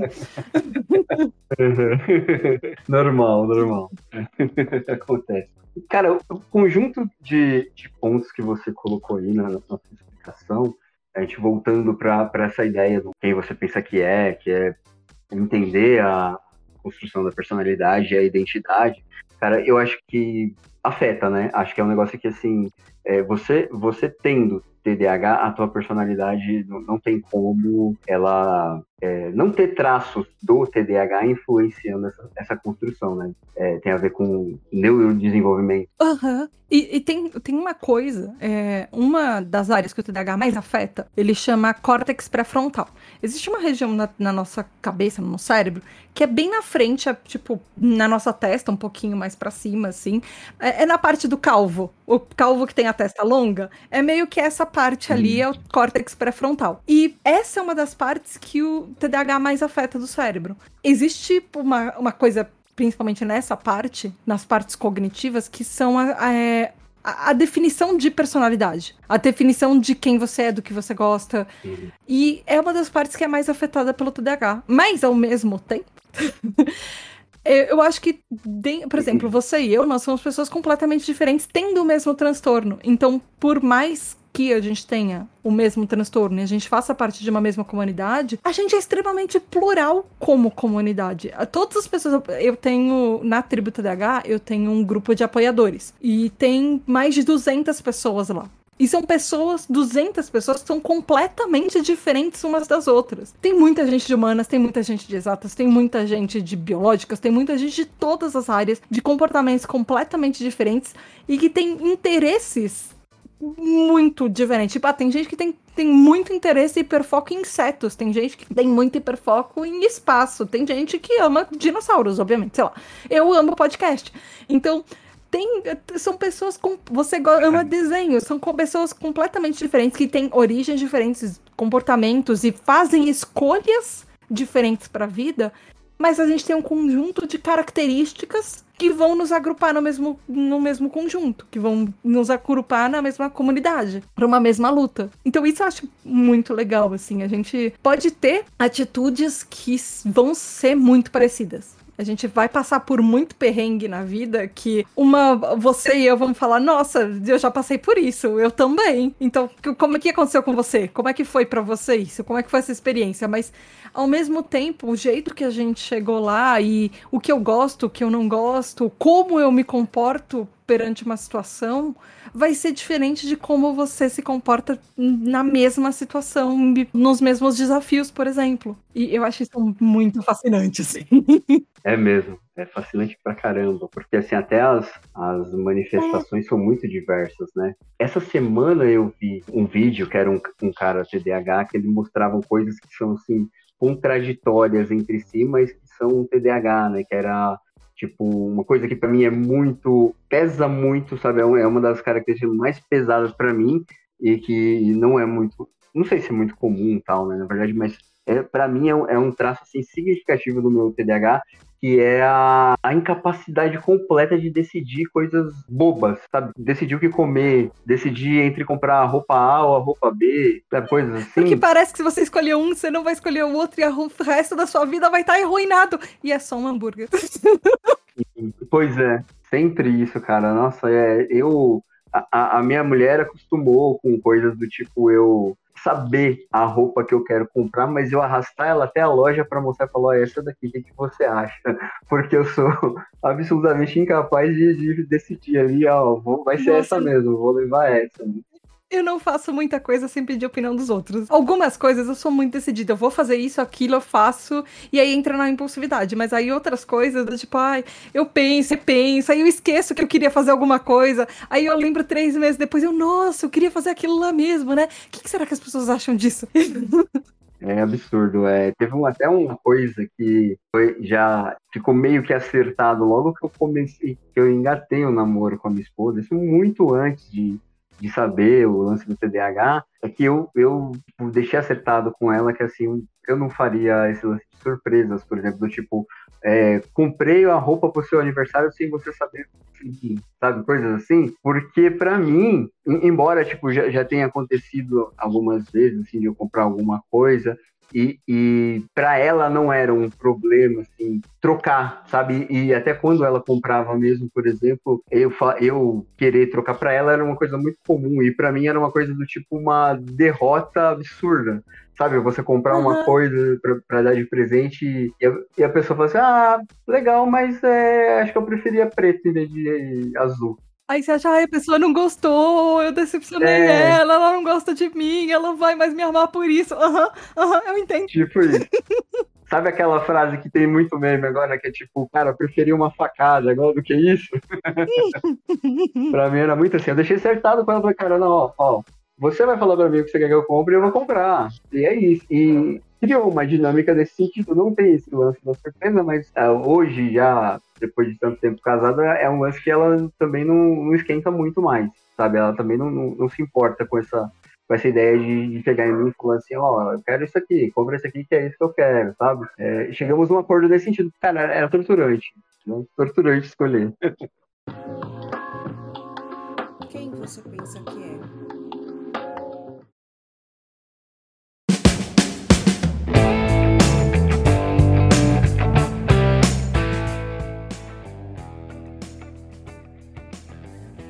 Eu, uma das coisas que eu tenho muito problema é com rigidez cognitiva no TDAH que é uma coisa que tem muito no autismo também. É, significa que eu tenho.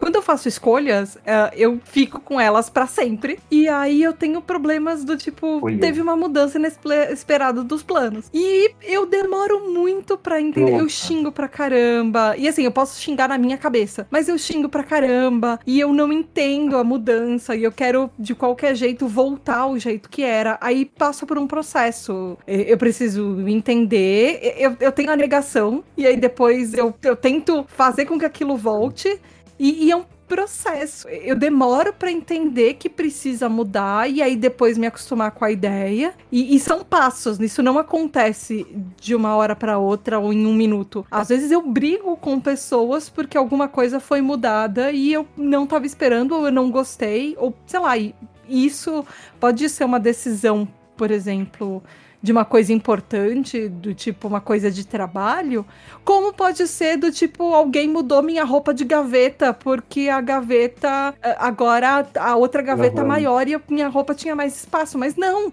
estava naquele lugar. Eu tenho o costume de ir para aquele lugar pegar aquela roupa. E eu vou ficar muito brava. E porque eu não, eu vou me perder todo o meu processo. E o meu dia é organizado em processos. Eu acordo, eu faço as mesmas coisas, porque é o que você falou, eu tô, eu estou sempre me perdendo no meio do caminho. Então, constantemente eu paro e eu olho para mim mesmo, ou eu olho para alguém que tá do meu lado. O que, que eu tava fazendo mesmo? O que, que eu ia fazer mesmo? E eu me pergunto em voz alta: onde eu tava mesmo? O que, que eu tava fazendo? Onde eu ia? O que, que eu tava fazendo? E eu me pergunto isso a cada, uhum. às vezes, cinco minutos. Eu pareço a Dory, às vezes. E, e, e se muda alguma coisa nesses passos, eu não consigo lidar. Aí tem uma hora dentro desse processo que eu entendo a mudança e eu começo a achar coisas positivas e aí eu abraço a mudança. Mas não mude aquilo de novo, porque eu vou ficar muito brava de novo. Mas às vezes eu começo a achar outras soluções para melhorar a mudança, mas eu, eu tenho um processo muito longo uhum. para me adaptar com isso. Agora, em compensação, quando é uma coisa que eu quero mudar, se a mudança partiu de mim, eu sou a primeira a, a, a, querer mudar tudo e achar que vai ser bom e tentar convencer as outras pessoas que aquela outra coisa, outro jeito de fazer as coisas é melhor. Mas, em compensação, quando é uma coisa ah, contra a minha vontade, eu tenho problemas e, e às vezes, assim, problemas do tipo de ficar brava, de brigar, de às vezes, dependendo do que. É, eu tive um problema de voo no esse ano eu fui fazer uma viagem e mudaram os meus voos. Eu tive um meltdown no aeroporto. O meltdown é assim, é um colapso psicológico. Eu comecei a chorar, eu não conseguia falar, eu comecei a gaguejar, eu não conseguia expressar para a pessoa que estava me atendendo que o meu voo foi mudado, cancelado e não estavam achando o meu outro voo. Eu não consegui comer, eu, eu travei o dia inteiro e eu fiquei quase o dia inteiro no aeroporto. Eu chorei. Por sorte, meu noivo estava junto, ele conseguiu conseguiu me ajudar, mas eu tive um, uma carga emocional e física muito grande. Eu tava passando mal fisicamente. Eu tava enjoada, eu tava. Eu comecei a suar frio, achei que eu ia desmaiar. Eu tive consequências físicas de um desgaste emocional por causa de uma mudança que fizeram que eu não consegui lidar, porque a minha viagem estava programada há meses, passo a passo dela. E assim, dentro dessa programação, eu achei. Tinha vários espaços para, ah, hoje a gente vai fazer nada, ou a gente vai andar. Assim, quando foram coisas que a gente concordou, tudo bem, mas a companhia aérea interferir na minha viagem, que é um fator completamente externo e que não tinha uma pessoa para responsabilizar, é tipo um grande outro, a companhia, eu não consegui lidar e foi péssimo. A, a, foram as piores. Eu, eu, tenho, nossa, me arrepia pensar, lembrar do que aconteceu. Foi, foi uma experiência horrível. O resto foi maravilhoso, mas aquilo estragou dias da minha viagem. O meu é um pouquinho menor que o seu eu, eu tenho essa contrariedade também de quando, quando muda uma coisa que para mim já era um hábito, sabe? Eu, por exemplo, se alguém me avisa hoje que na segunda-feira eu vou ter que fazer um outro percurso, ah, tem que passar na casa de alguém, isso para mim é, não é tão problemático. Na hora é um negócio tipo, sério, tem que fazer, mas é um negócio que eu, eu tendo uma janela ali, uns três, quatro dias, eu consigo consigo me acostumar com a ideia legal. Mas se você quer ver acabar comigo, muito parecido com isso que você falou, é chegar hoje, por exemplo. Então, ah, então, ia ser, ia ser sábado, mas vai ter que ser hoje, hein? Vamos lá agora. Meu, isso aí me deixa contrariado em um nível que é, é, é como uhum. você falou, é físico, sabe? E é automático ver na minha cara que acabou com o meu dia essa informação, sabe?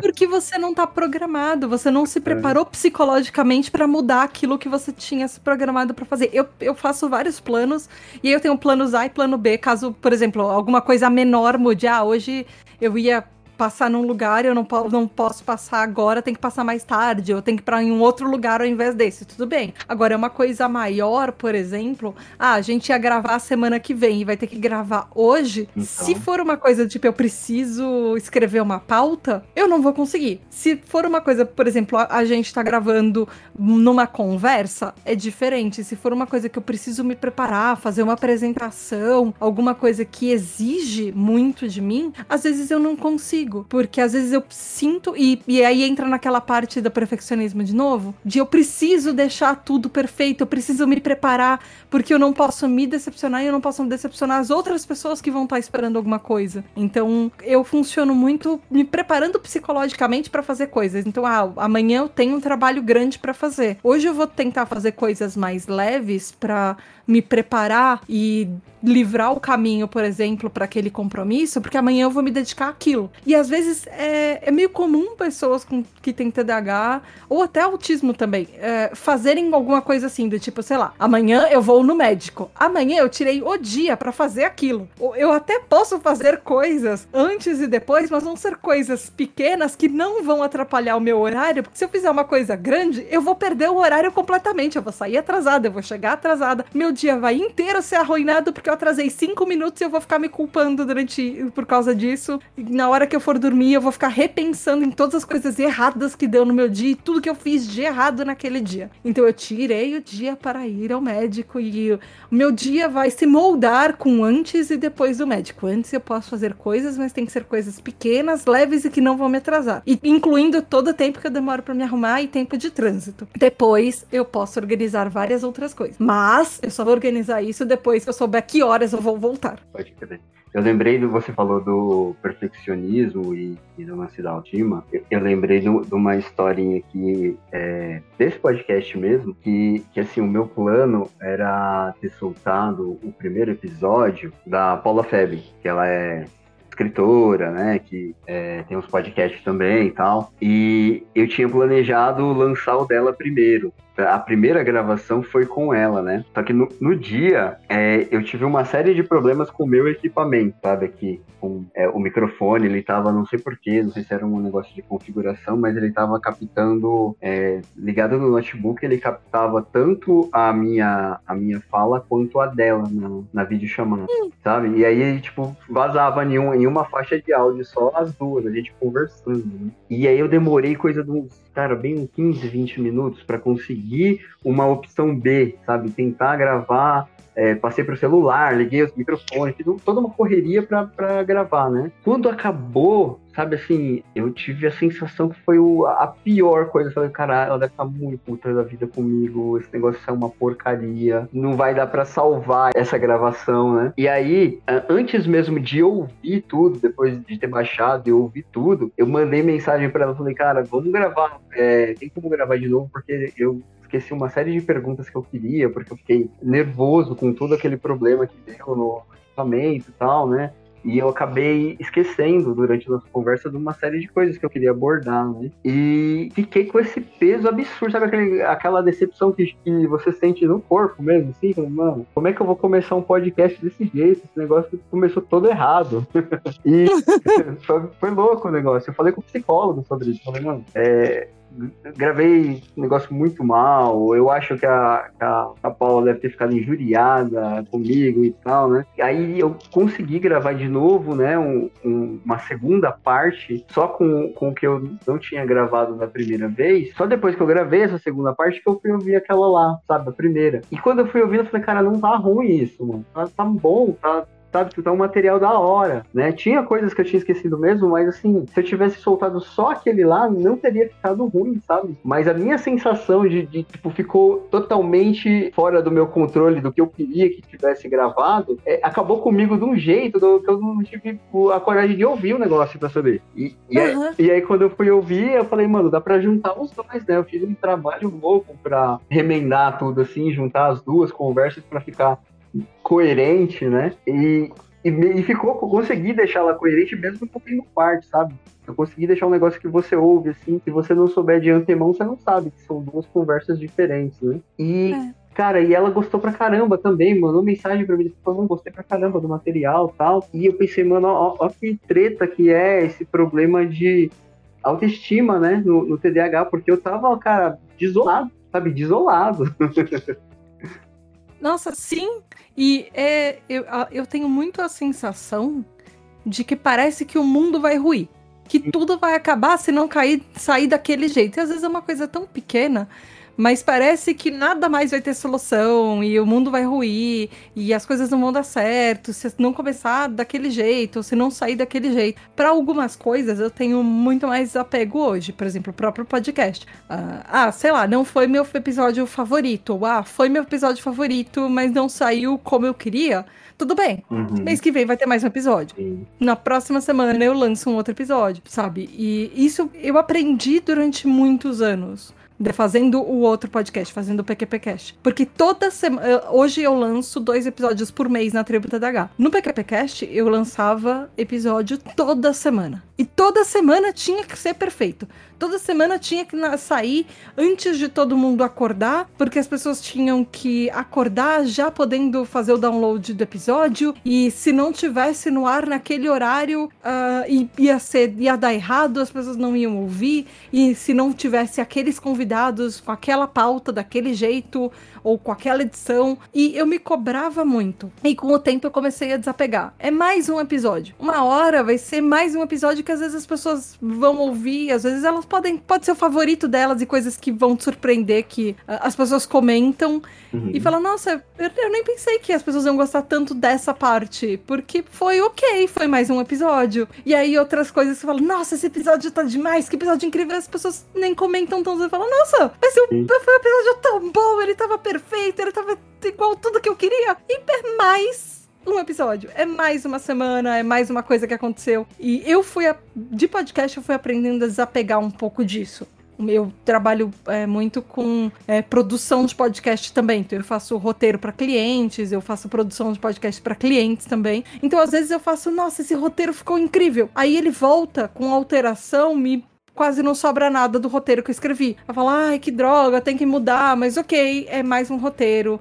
E ele não é para mim, ele é para outras pessoas. É alguém que tá pagando por isso, é alguém que, tá, que eu tô fazendo que é o interesse daquela pessoa ficar do jeito que ela quer. Então, às vezes, eu tenho mais esse desapego com algumas coisas, mas é difícil. Eu perco muita noite de sono pensando em coisas assim, até pela autoestima mesmo, que você falou, sabe? Ela é. Minha autoestima é bem abalada. Eu, às vezes eu perco noites de sono, por exemplo, ah, pensando em que, que a gente ia falar aqui hoje e, nossa, como é que será que vai ser a gravação? Será que vai dar certo? Mesmo, mesmo gravando podcast há tantos anos, às vezes eu, nossa, fico semanas sem dormir pensando num convidado que eu chamei e nossa, será que eu vou escrever a pauta? Ou ai, eu preciso escrever a pauta, eu não comecei a escrever minha pauta ainda. Às vezes nem é convidados, é só eu sozinha. E eu fico me cobrando de será que as pessoas vão gostar? O que, que eu preciso falar no episódio? Ou ah, se tem convidado, o que, que a gente vai falar? Ou será que eu vou trazer essa história? Será que eu vou lembrar de contar essa história? Será que vai ser legal? Que vai ser engraçado? Às vezes eu começo a ensaiar situações na minha cabeça. Isso vem um pouco daquela parte que eu falei, ah, de contar historinhas. Mas tem um nome disso, chama masking. É, é você fazer uma máscara social de comportamentos e imitar. Isso isso já chama mirroring, que é você imitar comportamentos. Então, é comum que pessoas é, neurodivergentes a gente faz isso. A, pra tentar se encaixar. Então a gente começa a pensar em, por exemplo, vamos supor, você. É, eu, eu, nossa, eu faço muito isso. Vamos supor que eu tenho uma festa de família com uma parte da família que eu não me dou muito bem. Isso é uma situação real, isso já aconteceu algumas vezes. Aí eu passo semanas estressando em cima daquilo e criando diálogos na minha cabeça de situações que eu acho que são desconfortáveis para mim, e de coisas que podem surgir em conversas e ensaiando respostas na minha cabeça que eu posso é, dar para aquelas situações. Então eu fico ensaiando diálogos, eu fico imitando coisas na minha cabeça que nunca acontecem. Elas não são reais, mas são suficientes para que eu perca meu sono pensando que se a pessoa vai falar alguma coisa atravessada para mim, eu posso responder dessa, dessa ou dessa maneira, para eu não sair me sentindo mal depois. E aí depois, obviamente, depois da interação social, eu vou, eu vou gastar outra noite que eu não dormi, pensando nas coisas que eu falei que eu achei que eram erradas, ou coisas de vergonha alheia que eu fiz e que eu não deveria. e a minha cabeça não para. Ela só, ela pensa no antes, ela pensa no depois. Durante, geralmente, eu ajo por impulso e eu fico com as consequências do depois, perdendo o sono. É, eu, eu, na verdade, assim, é, na matéria do sono, eu, eu não tenho um, um problema. Eu acho que tem a ver com o TDAH, mas com outra parte do TDAH, que é esse. Sabe quando você não consegue sentir uma coisa muito intensamente, sabe? Coisas que você, tipo, é, olhando de fora a pessoa falar, né? Esse cara é muito frio, não sei o quê, ele liga e tal, né? Eu acho que acaba, acaba até parecendo, na maioria das vezes, que eu sou mais racional do que eu sou, porque parece que eu sou a pessoa que não é tão atingido com, com coisas assim, sabe? Apesar de, igual você, eu ensaio todas as falas, eu ensaio. Mas por dentro. É. Como porque... é que você tá por dentro? Porque uma coisa é que a gente aparenta, outra coisa é tipo, como é que tá o turbilhão da sua cabeça nesse momento que você parece que não tá se importando? É, não, não para, não para, tá lá na cabeça ali, é, qualquer situação nova, principalmente, do tipo, você ter que, como você falou, numa interação social, uma festa, coisa assim, é, ir num lugar que eu não conheço pessoas, por exemplo, não vai parar até eu chegar e alguém puxar a conversa e ela deslanchar sozinha, né? Mas eu falo, uhum. mas eu falo assim, é, em situação tipo que é um, um problema, por exemplo, coisas do tipo que a, minha mulher tem ansiedade, então tem umas coisas que, assim, para ela é, é pavorosa na hora que ela imagina, assim, sabe? Uhum. E eu. É, aquela, aquela crise que eu tive no aeroporto foi uma crise de ansiedade que juntou com fatores do TDAH. Uhum. Mas eu, eu, tipo assim, numa situação parecida com a sua, eu, eu acho que eu demonstraria muito menos, assim. Eu estaria ruim por dentro também, mas parece que não bate do mesmo jeito que bate pra pessoa ansiosa comigo, sabe? Então, assim, é, para mim é muito fácil, por exemplo, eu tá com um pepino imenso hoje e deu hora de dormir, eu vou dormir. Amanhã a gente vai ver qual é que é do pepino e tal, mas assim, não, não me deixa acordado, não me deixa ligado, tipo assim, cara, pensando em resolver aquilo. Parece que não bate do mesmo jeito para mim, mas incomoda também. Talvez você demore para se acostumar, sim, porque você pode ter, assim como eu tenho o meu processo de sair xingando as coisas na minha cabeça, você talvez tenha, tenha o processo de eu me preocupo com isso amanhã, e amanhã sua cabeça vai ficar a mil, e talvez, não sei, mas de repente você tem um desgaste. Sim. E às vezes esse não se preocupar é todo o emocional que você teve um desgaste de você pode ter o um negócio chamado shutdown, uhum. que é o uhum. piripaque do Chaves. tipo, você desliga e você desassocia do problema é, e você vai é lidar com ele amanhã. Porque naquele momento você não tem energias para lidar com isso hoje. O, o, seu emocional se desgastou porque você teve um problema. E isso pode acontecer depois também. Você deixou para pensar nisso amanhã. Você não se preocupou hoje, você lidou com o problema e depois que o problema tá resolvido, às vezes você se desgasta. E aí você se esgota completamente e você precisa de um tempo para se recuperar daquilo. Sim, sim, eu acho que é muito mais parecido com isso mesmo, sabe? De eu tenho um, um aparenta para quem olha de fora que eu tenho muito mais controle do que eu tenho, assim, sabe? Que é, não choca do mesmo jeito alguma situação, problema que chocaria outras pessoas. Eu, eu sou o cara que consegue, vamos nos acalmar aqui, vamos é, pensar friamente, entende? Para para outras pessoas que eu conheço é um negócio que parece, caramba, como você não liga para isso? Sabe? Parece que você não, sente nada, como, como assim, né? Minha mulher, minha mulher me chamava de coração gelado quando a gente namorava. o nervos de aço. É. É, é aquela. Mas isso que tá. Ele. O TDAH é um transtorno invisível. E esse que é o negócio. Entre o que a gente aparenta e o que tá acontecendo por dentro, são mundos completamente diferentes. Às vezes, por exemplo, em live, quando é raro eu fazer live, mas quando eu faço live ou quando eu participo de congresso que é online, eu tenho uma cadeira no, no escritório, aqui no estúdio que eu tô gravando, que é uma cadeira com rodinhas. Eu tô sempre virando de um lado pro outro e a pessoa que tá de fora pode achar, nossa, a Tata é muito agitada, ela deve estar tá muito ansiosa. Não, ficar girando de um lado pro outro na cadeira sou eu calma. Então, o, o, que as pessoas olham do externo pro, pro que o que tá acontecendo dentro da gente, parece são coisas às vezes completamente diferentes. Eu tô sempre me mexendo e me mexer para mim acalma, porque eu tenho energia demais e é um jeito que eu exterioro essa energia. Se eu tô mexendo as minhas mãos ou se eu tô mexendo uh, em alguma coisa, ou no poppet, ou algum brinquedinho, ou sei lá, mexendo no cabo do, do fone de ouvido, Uhum. mexer as minhas mãos ou mexer os meus pés faz com que eu consiga concentrar no que eu tô falando. Se eu tô com as mãos paradas sem fazer nada, eu começo a devagar porque eu não lembro. Eu preciso começo a pensar em um monte de coisa ao mesmo tempo. O jeito que eu me comporto e o jeito que eu exteriorizo isso ou o que tá acontecendo por dentro é o que você falou. Eu posso aparentar uma coisa para quem não me conhece. Como você tá por dentro, Sim. é só você que vai conseguir dizer. É só você que sabe, assim, qual é o seu limite. Estar calmo te ajuda pra fazer aquilo e depois, sei lá, depois você se desespera. É. É o seu processo. Mas- Parece bem mais comigo esse daí do que eu passar a noite em claro, sabe? É, eu não me lembro de uma situação específica que eu fiquei sem conseguir dormir por conta de algum problema, assim, de ficar ruminando nele. Ah, mas isso tem a ver com a minha ansiedade. Isso tem muito a ver com a minha ansiedade de querer controlar as coisas. E aí é um outro problema de lidar com não ter controle sobre coisas que eu gostaria de ter. Eu tive um ataque de, de- de ansiedade, assim, e foi uma situação muito, muito pesada mesmo. Eu, em 2021, eu peguei o Covid lá e eu fiquei um mês inteiro no hospital. Nossa. Foi, e foi desse um mês eu fiquei 11 dias entubado. Nossa. É, e, e aí, depois que eu já tinha estubado o pessoal, né? Quando eu tava lá no hospital e aí todo dia o médico vinha falar, cara, você tava muito ruim, mas agora você melhorou. No outro dia falava, nossa, você melhorou mais ainda e tal. Só que sempre falavam, cara, daqui a pouco você tá indo pra casa. E esse daqui a pouco não chegava, sabe? Hum. Então eu tive um, um lance que foi- bem uma, uma ansiedade que tinha sensação física mesmo, sabe? De dar um suador, de per- perder o ar. Perder o ar quando você tá voltando do Covid é, é aterrorizante, né? Tinha um, Você tá bem hoje? Hoje eu tô, nossa, hoje eu já tô. Eu, eu diria que eu sou um seminovo agora.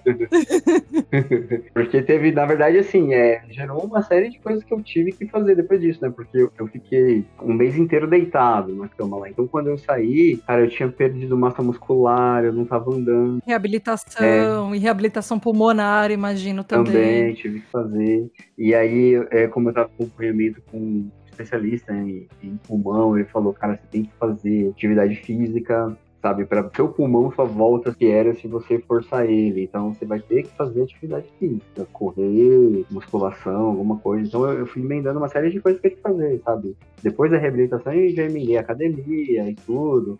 Né? Então eu consegui me recuperar bem mesmo. Não tem nada hoje que eu olhe e falo assim, nossa, que desde, desde o Covid não, não voltou ao normal, sabe? Não tem nada. Eu tô praticamente como se eu nunca tivesse tido. Mas foi uma situação assim que é, eu comecei a passar com um psicólogo por conta dela, não foi por conta do TDAH, né? É, foi um pouco antes, foi em 2021, foi um, um pouquinho antes aí desse rolê do professor falar do meu filho, procurar para ele e aí na, em consequência procurar para mim também. Mas aí eu já tava passando por conta dessa ansiedade que eu tava no hospital. Eu já saí passando tratar isso, né? E aí emendou tudo depois com logo na sequência com todo o rolê do TDAH, emendou tudo depois, né? Então eu tô com psicólogo até até agora tratando. Você não teve muito descanso, Não. né? Você emendou uma coisa com outra e, e, e de uma questão foi pra outra. É, é, e, e é, sabe o que eu acho engraçado? Que assim, é, a minha mulher, ela, ela fez quase um ano de é, terapia para essa ansiedade dela, né? E teve os, os resultados assim que você fala, cara, melhorou pra caramba mesmo. E ela vinha falar pra mim assim, você precisa fazer uma terapia, seria bom pra você, você ia gostar. Isso aí foi antes do Covid, né? E eu pensava comigo, cara, seria legal, mas eu não sei exatamente o que que eu ia fazer na terapia, sabe? O que que eu vou tratar, assim, em específico, porque eu não consigo ver nada que eu falo assim, tipo, ó, isso aqui, tal, tal, tal, né? E eu não conseguia perceber que eu era uma pessoa, tipo, absurdamente desmotivada, que eu sou muito preso em, em hábito, sabe? Sempre teve o rolê do vou pelo mais fácil, sabe? Tipo assim, ah, isso aqui tá garantido, sabe? Tem coisas que eu escolhi na, na minha vida só, só porque, tipo assim, ah, mano, isso aqui eu já sei fazer, então vamos nesse aqui, porque eu não quero ter um trabalho de aprender outro, ou, sabe? Todo o processo de Mas isso tem muito uh, o, o reflexo do TDAH nisso. Tem, né? Só que a gente não percebe. Às vezes eu, a gente acha que, ah, eu, eu vou desse jeito porque eu já sei, ou eu faço esse processo porque eu já tô acostumado, ou ah, eu sempre fiz assim, eu não vou mudar, eu me dou bem com isso. E aí entra um pouco naquele negócio da, da rejeição. A gente não, não quer ser rejeitado, a gente não quer falhar, ou ser percebido como uma pessoa que falha, e a gente, você criou seus caminhos para lidar com isso. A gente cria fórmulas para sobreviver ao longo da vida quando a gente é diferente. Então, se eles funcionaram para você, às vezes a gente demora para perceber que a gente precisa de uma ajuda. E nossa, é tão mais difícil a gente pedir ajuda quando a gente é diferente, quando a gente é neurodivergente. Não é só difícil pedir ajuda, como negar, falar não para as outras pessoas. Eu tenho muito problema com isso, muito. Mesmo que a gente é, mesmo que a gente esteja sobrecarregado, sabe, do tipo, ah, eu não consigo fazer isso, eu não consigo te ajudar, mas não, você acha que você vai decepcionar a pessoa se é. você falar não e que ela vai te odiar e que é o que você falou da, da gravação do seu primeiro episódio. Você ficou achando que a pessoa ia odiar, te odiar e não, a pessoa adorou o resultado, mas na sua cabeça é um outro mundo. É, uma, é um, os pensamentos que estão lá te colocando para baixo entra numa espiral de por isso que a gente faz coisas às vezes num método do jeito que a gente tá acostumado ou vai pelos caminhos que a gente acha mais fáceis, porque tudo já é tão mais difícil. Se comportar na sociedade de um jeito que as pessoas acham que a gente deveria já gasta tanta energia que por que a gente vai gastar energia para tudo? Tem alguma coisa que a gente tem que abrir mão. Tem uma coisa que a gente tem que escolher. É, é, escolha. Sabe aquele negócio de é, você tem que escolher as suas batalhas? Uhum. Se você vai, vai lutar por tudo, você não vai ter energia para lutar para tudo, uma, uma coisa vai ficar de lado. A gente faz isso inconscientemente, desde sempre. é, faz sentido. É, o, o, o lance da rejeição comentou para mim também foi um, uma coisa assim constante toda vez que eu puxo da memória, cara, eu era uma pessoa absurdamente tímida, do tipo bloqueio mesmo em, em situações novas, sabe? Não conseguir falar com uma pessoa que eu não conhecia, por exemplo. Me atrapalhou absurdamente no sentido de, de relações sociais mesmo, assim, sabe? De, é, absurdamente bloqueado para é, situações assim, de, de conhecer pessoas, coisas assim. Tive muito isso daí, demorou um tempo, na verdade, assim, pouquíssimo tempo que eu levei pro, pro psicólogo essa ideia da autoestima, de, de tentar trabalhar. Foi até depois que, que, que a menina respondeu o, esse podcast, né, falando que curtiu o material, que eu levei pro psicólogo para ver a mensagem dela e falei, olha aqui, ó, eu criei toda aquela situação lá e tal, né? E aí eu levei é, essa ideia de debater autoestima faz bem pouco tempo mesmo, recentemente. E cada vez que eu puxo da memória, eu lembro que é uma constante esse medo de é, não agradar, sabe, das, das, pessoas não gostarem de uma atitude minha, que às vezes eles não estavam nem, nem a par do que eu tava pensando.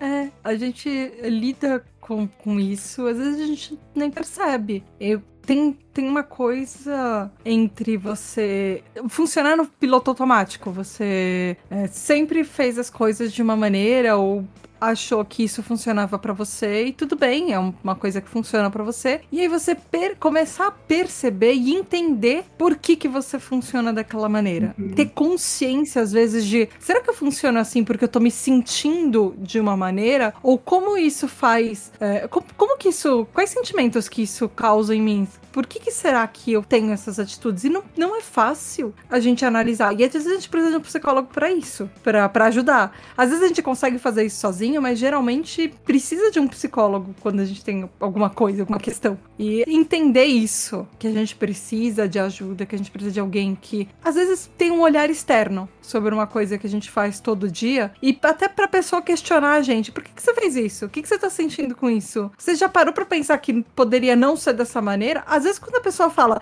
poderia não ser assim, sabe? Explode uma coisa na minha cabeça. Eu, ah, qual outra maneira poderia ser?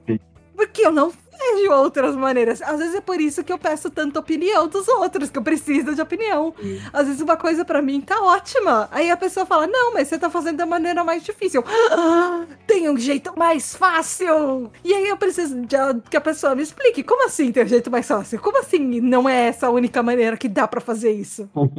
é. Quem você pensa que é?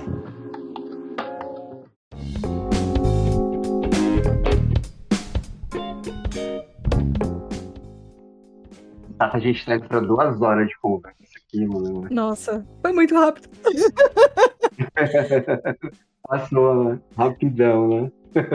Ai, eu amo muito gravar podcast. Eu gosto muito de conversar. Então, assim, eu tenho esse problema com você de às vezes, ah, se tá pessoalmente com uma pessoa que eu nunca vi na vida, Sim. é, eu tenho problemas, mas sei lá, se por exemplo for num encontro de podcast, todo mundo faz podcast, vai ser muito mais fácil, porque tem um assunto em comum. É. Agora, você me larga no meio da multidão e eu não conheço ninguém, eu vou ficar quieta no cantinho, sem falar com ninguém, porque eu não vou saber. Eu, eu não vou saber nem, sei lá, pe- perguntar pra alguém onde é que é o banheiro. Mas se tem uma coisa em comum, aí, nossa, o assunto flui. Parece que a gente é melhor amigo desde todo sempre. A gente já se conhece há 15 anos. É assim. verdade. Eu também gosto muito de conversar, assim. E na, e, na verdade, até quando é presencialmente, é... igual você falou, assim, tendo, um, tendo uma, um ponto de partida, sabe, alguma coisa que faça a conversa fluir, é, é, é comum as pessoas é, gostarem de conversar comigo, assim, tanto que eu gosto de conversar também.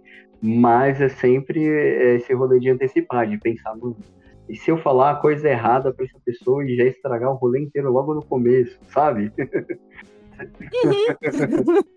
ah, mas eu só vou geralmente pensar nisso depois. Ah, é? E aí eu vou analisar as coisas que eu falei. Caramba, né? pra mim é uma questão antes, na verdade. Ho- Hoje nem tanto. Também, ou antes ou depois. O durante, É. às vezes eu fico meio travada, tipo, será que eu tô falando as coisas certas? Será que eu tô tendo as respostas adequadas? Será que a pessoa tá achando que eu falei demais e eu tô sendo chata? Às vezes eu tenho um pouco esses pensamentos, durante. Mas às vezes o durante é super ok, e aí mais tarde eu vou pensar, nossa. Eu falei aquilo, ou eu fiz aquilo.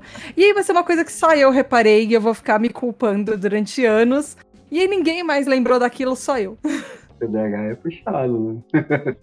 pra mim é muito isso também, cara. Eu tenho um negócio, na verdade, que assim, que, que pra mim che- chega a ser irritante.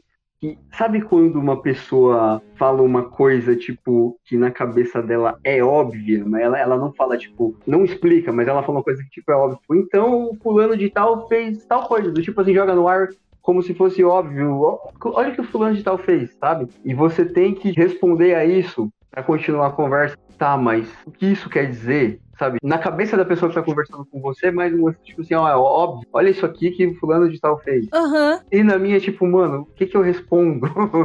Isso é engraçado porque, isso faz sentido porque. É. Qual é a parte da conversa que eu tô perdendo pra isso fazer algum sentido?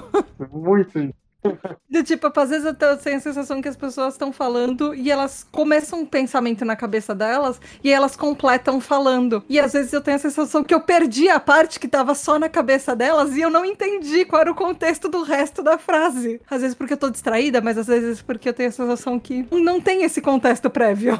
é o que você tá falando. É muito, cara. Nossa, eu, eu fico, tipo, até meio que. Passa na minha cabeça é, isso que você falou antes, do, será que, que- o que. O que eles estão achando de mim agora? Sabe? Eu, eu estar aqui, demorei dois segundos a mais pra tentar entender isso que ele falou.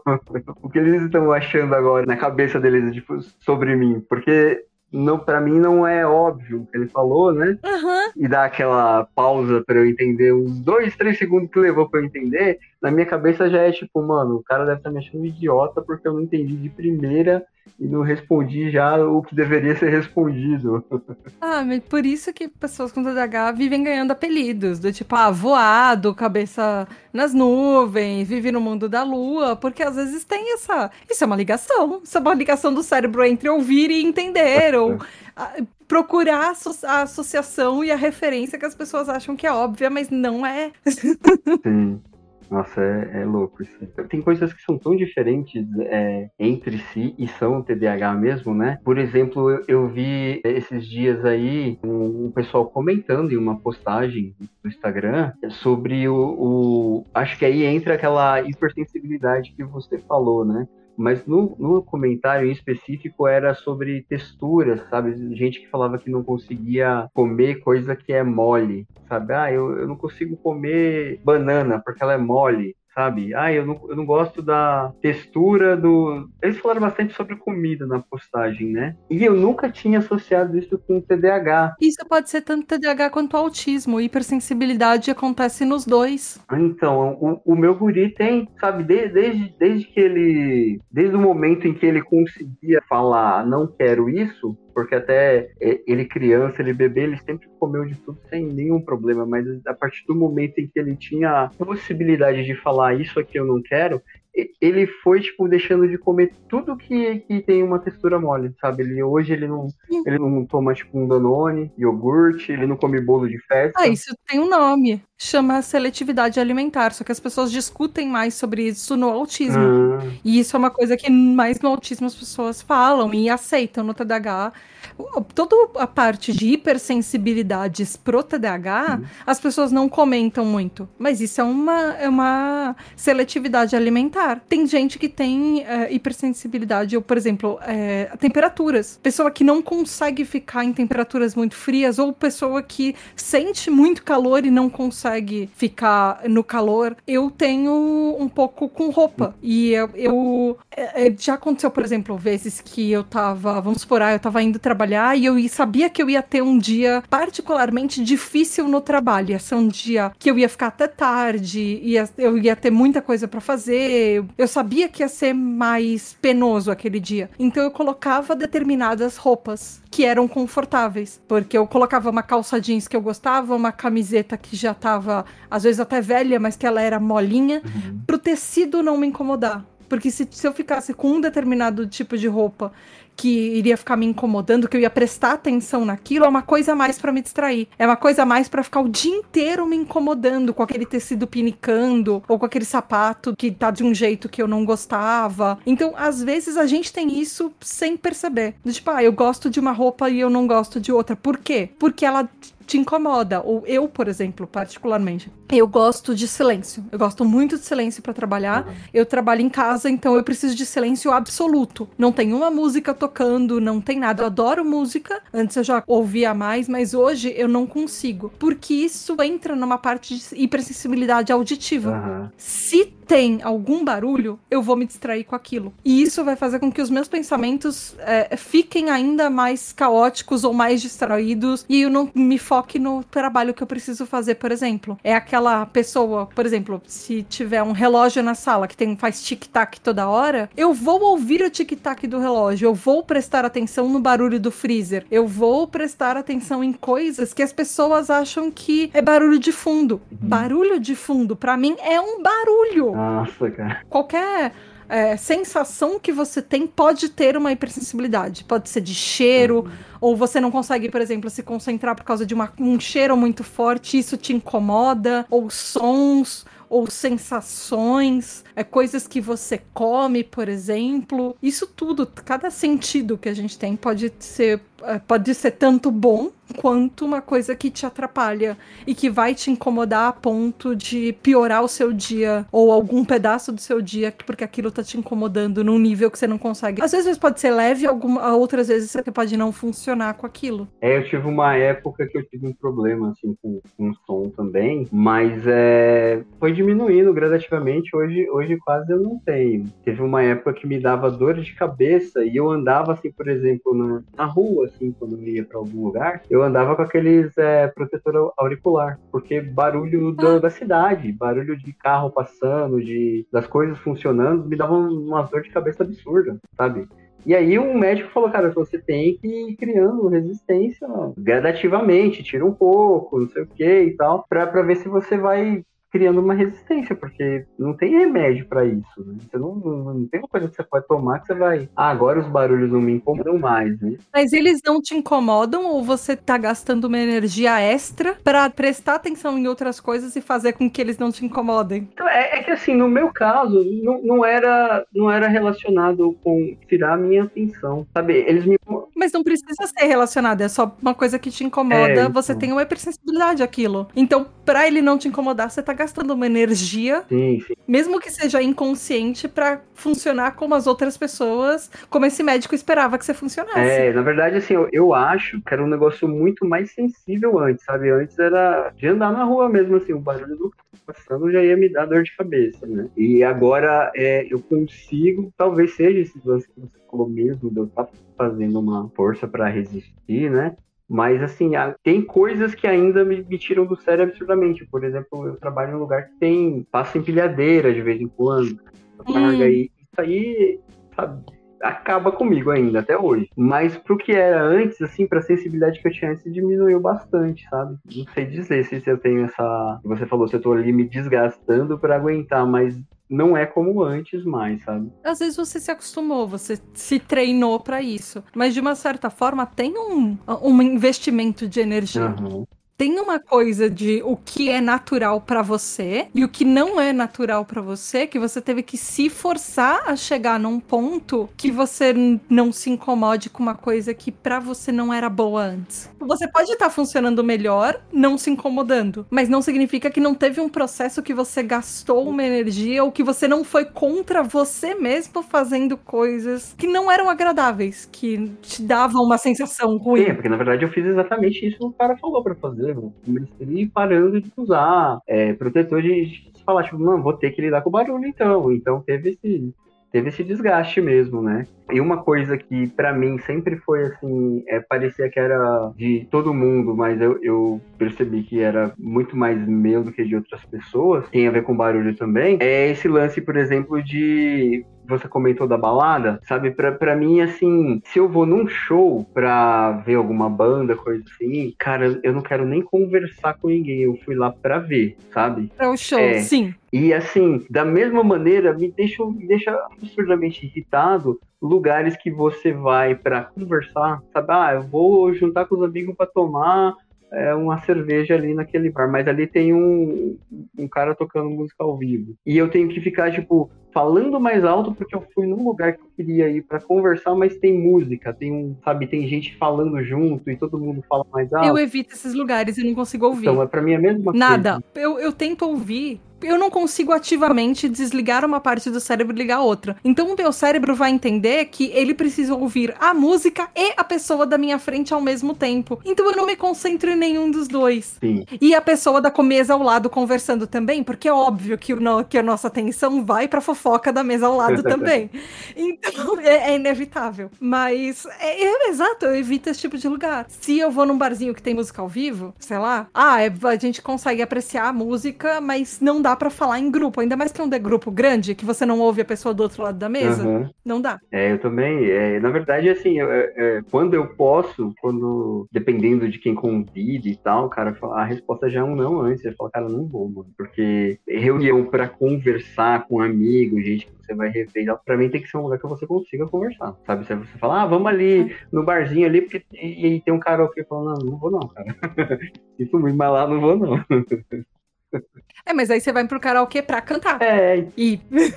Porque é o objetivo, né? Ali eh, você não tem que. É, da mesma maneira, se eu, se eu vou em um karaokê, igual um show, e em vez de cantar, alguém quer ficar conversando lá, já vai me deixar contrariado do mesmo jeito, porque não é o, o objetivo ali, né? Colocar aqui eu tenho que ficar gritando pra conversar. E eu vim pra cantar. Então, uhum. uma coisa não bate com a outra. Sim, sim.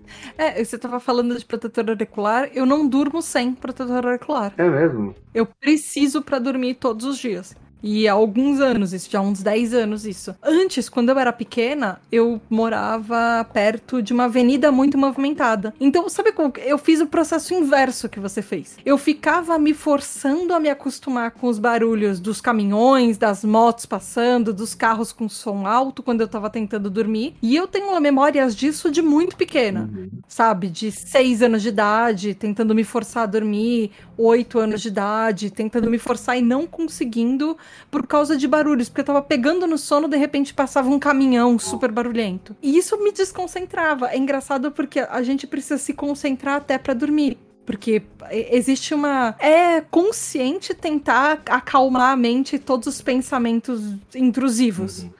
Não é uma coisa que acontece naturalmente pra gente. E depois de um tempo que eu descobri o protetor auricular, mesmo hoje que eu moro num lugar super tranquilo, que não tem barulho, às vezes eu começo a ouvir barulho na rua no começo da manhãzinha e tudo, mesmo assim eu uso protetor auricular, porque basta, sei lá, começar amanhã e começar a ter barulho, se começar, eu não vou conseguir é, manter o sono que eu tive o resto da noite, por mais que a noite seja silenciosa. Então, ou por exemplo, meu noivo, se ele se mexer, se ele roncar, se o gato miar, uhum. eu vou acordar, por mais que eu esteja dormindo. Então eu durmo com protetor auricular, porque aí eu elimino um problema. Aí eu só fico com as vozes e com os pensamentos da minha cabeça, que já são um turbilhão, me incomodando. Eu não tenho elas e um barulho externo. É. Então aí ajuda até a acalmar um pouco esses pensamentos para tentar dormir com uma coisa a menos para me preocupar. Então, no meu quarto, eu durmo protetor auricular, não tem uma luz ligada, não tem eh, nem coisas eletrônicas. Se tiver uma coisa eletrônica, eu tapo a luz. Não tem. É assim, o ambiente só pra dormir e que tá escuro e eu não enxergo nem a palma da minha mão se eu tiver de olho aberto. E é o ambiente ideal para mim. Não tem barulho, não tem luz, não tem nada externo que vai me, me atrapalhar de fazer o que eu preciso fazer ali, dormir. Trabalhoso, né? Trabalhoso. é dormir dá trabalho. Então. Acho, acho que a gente não consegue é, esgotar mais ainda esse assunto, que vai, vai umas cinco horas de conversa, né? Eu, eu tenho podcast há cinco anos e meu ano, eu, eu calculei que eu ainda tenho pelo menos mais uns oito a dez anos de assunto pela frente. Fazendo podcast todos os meses. Caramba. Então, mas é, é, pode TDAH nunca vai acabar assunto. Sempre vai ter alguma coisa nova que, nossa, eu não pensei em falar nisso. É. A gente pode ficar discutindo isso por mais cinco anos. Mas assim, eu já queria, é, como a gente está finalizando esse episódio, cara, eu, eu queria já antecipadamente convidar você para um próximo episódio também, quando for possível. Sabe, porque eu gostei muito dessa conversa. Sabe? Já quero. Vamos. Talvez a gente possa fazer uma temática no próximo. Sim, é, é. e sair dessa temática inevitavelmente. É lógico, né? é lógico. Mas aí é muito aquele rolê da é, mitologia científica, né? Tentar delimitar no tema para poder arredondar só ali, né? Mas assim, eu adorei, cara, essa conversa, adorei mesmo, sabe? Tipo, curti muito. E assim, eu acho o teu, teu trampo muito da hora, assim, várias coisas que eu ouvi lá me, me orientaram em, em, momentos assim de é, entender mesmo, sabe? É, faz pouco tempo que eu ouvi aquelas duas partes do, do, do sobre autoestima, que, que, acho que você lançou este ano, né? Faz pouquíssimo tempo que eu ouvi. Foi dois episódios sobre autoestima. Nossa, eu acho que foi. Eu não lembro mais com os episódios que eu. Eu sim, eu sei as temáticas, eu não lembro quando eu lancei. Uhum. Às vezes as pessoas falam, nossa, você falou isso. Eu, nossa, isso parece tão inteligente, juro que foi eu que falei. É, então, é mas eu acho que foi autoestima, acho que foi esse ano. É, eu, eu vi bem faz pouquíssimo tempo, mas foi uma, um dos que, assim, é, me motivou até a, a levar esse tema pro psicólogo, sabe? Que foi aí que eu é, comecei a puxar da memória, que enquanto você falava no episódio, eu estava ouvindo e lembrando de algumas coisas, falando, puta, mano, sou eu de novo aqui, ó. Tá, da onde que ela tá me espionando? Ah, é isso, foi episódio de maio. É, Achei, foram os episódios de maio. então, eu falei, mano, da onde que ela tá me espionando pra saber disso? Ela tá falando de mim de novo aqui. Eu, eu gosto muito desse meme. No, no Twitter, eu já recebi umas mensagens de: Olha lá, de novo, a tribo TDH instalou uma câmera na minha casa e tá me vigiando sem eu saber. Eu falo, gente, muitas coisas que eu falo são inspiradas só na minha vida. É. Ou nas pesquisas que eu faço, mas várias delas são só na minha vida. Sim coisas que eu passei. Mais assim. E estudos, porque eu gosto de basear em estudos, porque senão, se eu falar só de achismo, sim, sim. Não, não tenho porquê. É verdade. Então a base para falar tudo é, é, importante. Eu acho mega importante, sabe? Todo esse trampo do, do tribo, como eu tinha dito, ele me orientou em, em vários, em vários momentos. Né? Ah, obrigada, de verdade. Fiquei muito feliz quando você topou vir trocar essa ideia comigo aqui, né? E, cara, é aquilo que eu falei, já tá convidada para voltar para um próximo. Já aceito, é. já aceito. Ah, que legal. Que maravilha. Dá um tchauzinho, pessoal. Manda uma mensagem, é, as suas redes, pra alguém que não conheça ainda ouvir e tal. Faz um jabá aí.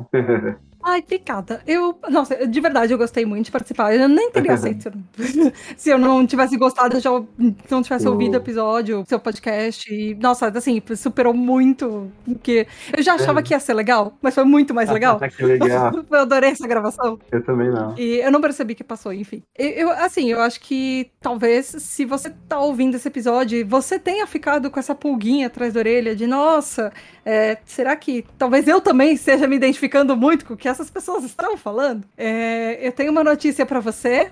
Esse tem nome, esse tem diagnóstico, e não é a gente que pode diagnosticar, é só um especialista. Então vá até um especialista. Mas de qualquer jeito, eu tenho um projeto só dedicado a gente entender o que é esse transtorno, o que, que é o TDAH e lutar pelos direitos, chama Tribo TDAH. Eu tô em todas as redes, arroba tribo TDAH, T de tatu, D de dado, A de amor, H de hipopótamo.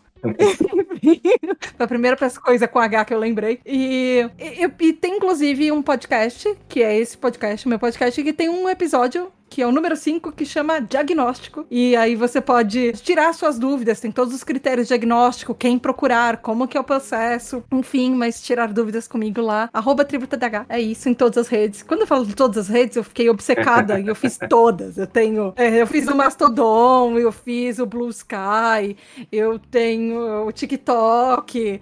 Mas enfim, eu geralmente estou mais no Instagram, antes mais no Twitter, mas agora eu tenho tentado ficar mais no Instagram. Me sigam lá nas redes e podem falar comigo, tirar dúvidas. Eu tô, eu tô aqui pra isso. Eu tô aqui pra tentar é, esclarecer um pouco o TDAH, fazer com que a nossa comunidade a gente não se sinta tão sozinho, porque eu me sentia muito sozinha e a sensação de todo mundo que descobre, nossa, eu sempre sou diferente, eu sempre as pessoas não me entendem, não tem uma pessoa na minha família com quem eu posso conversar e vai, não vai achar que isso é uma desculpa. Não, isso não é uma desculpa, isso tem um nome. Então vai lá, fala comigo, arroba e apoia o projeto. Apoie projetos de podcasts que têm apoios. A gente precisa disso pra sobreviver É também. verdade.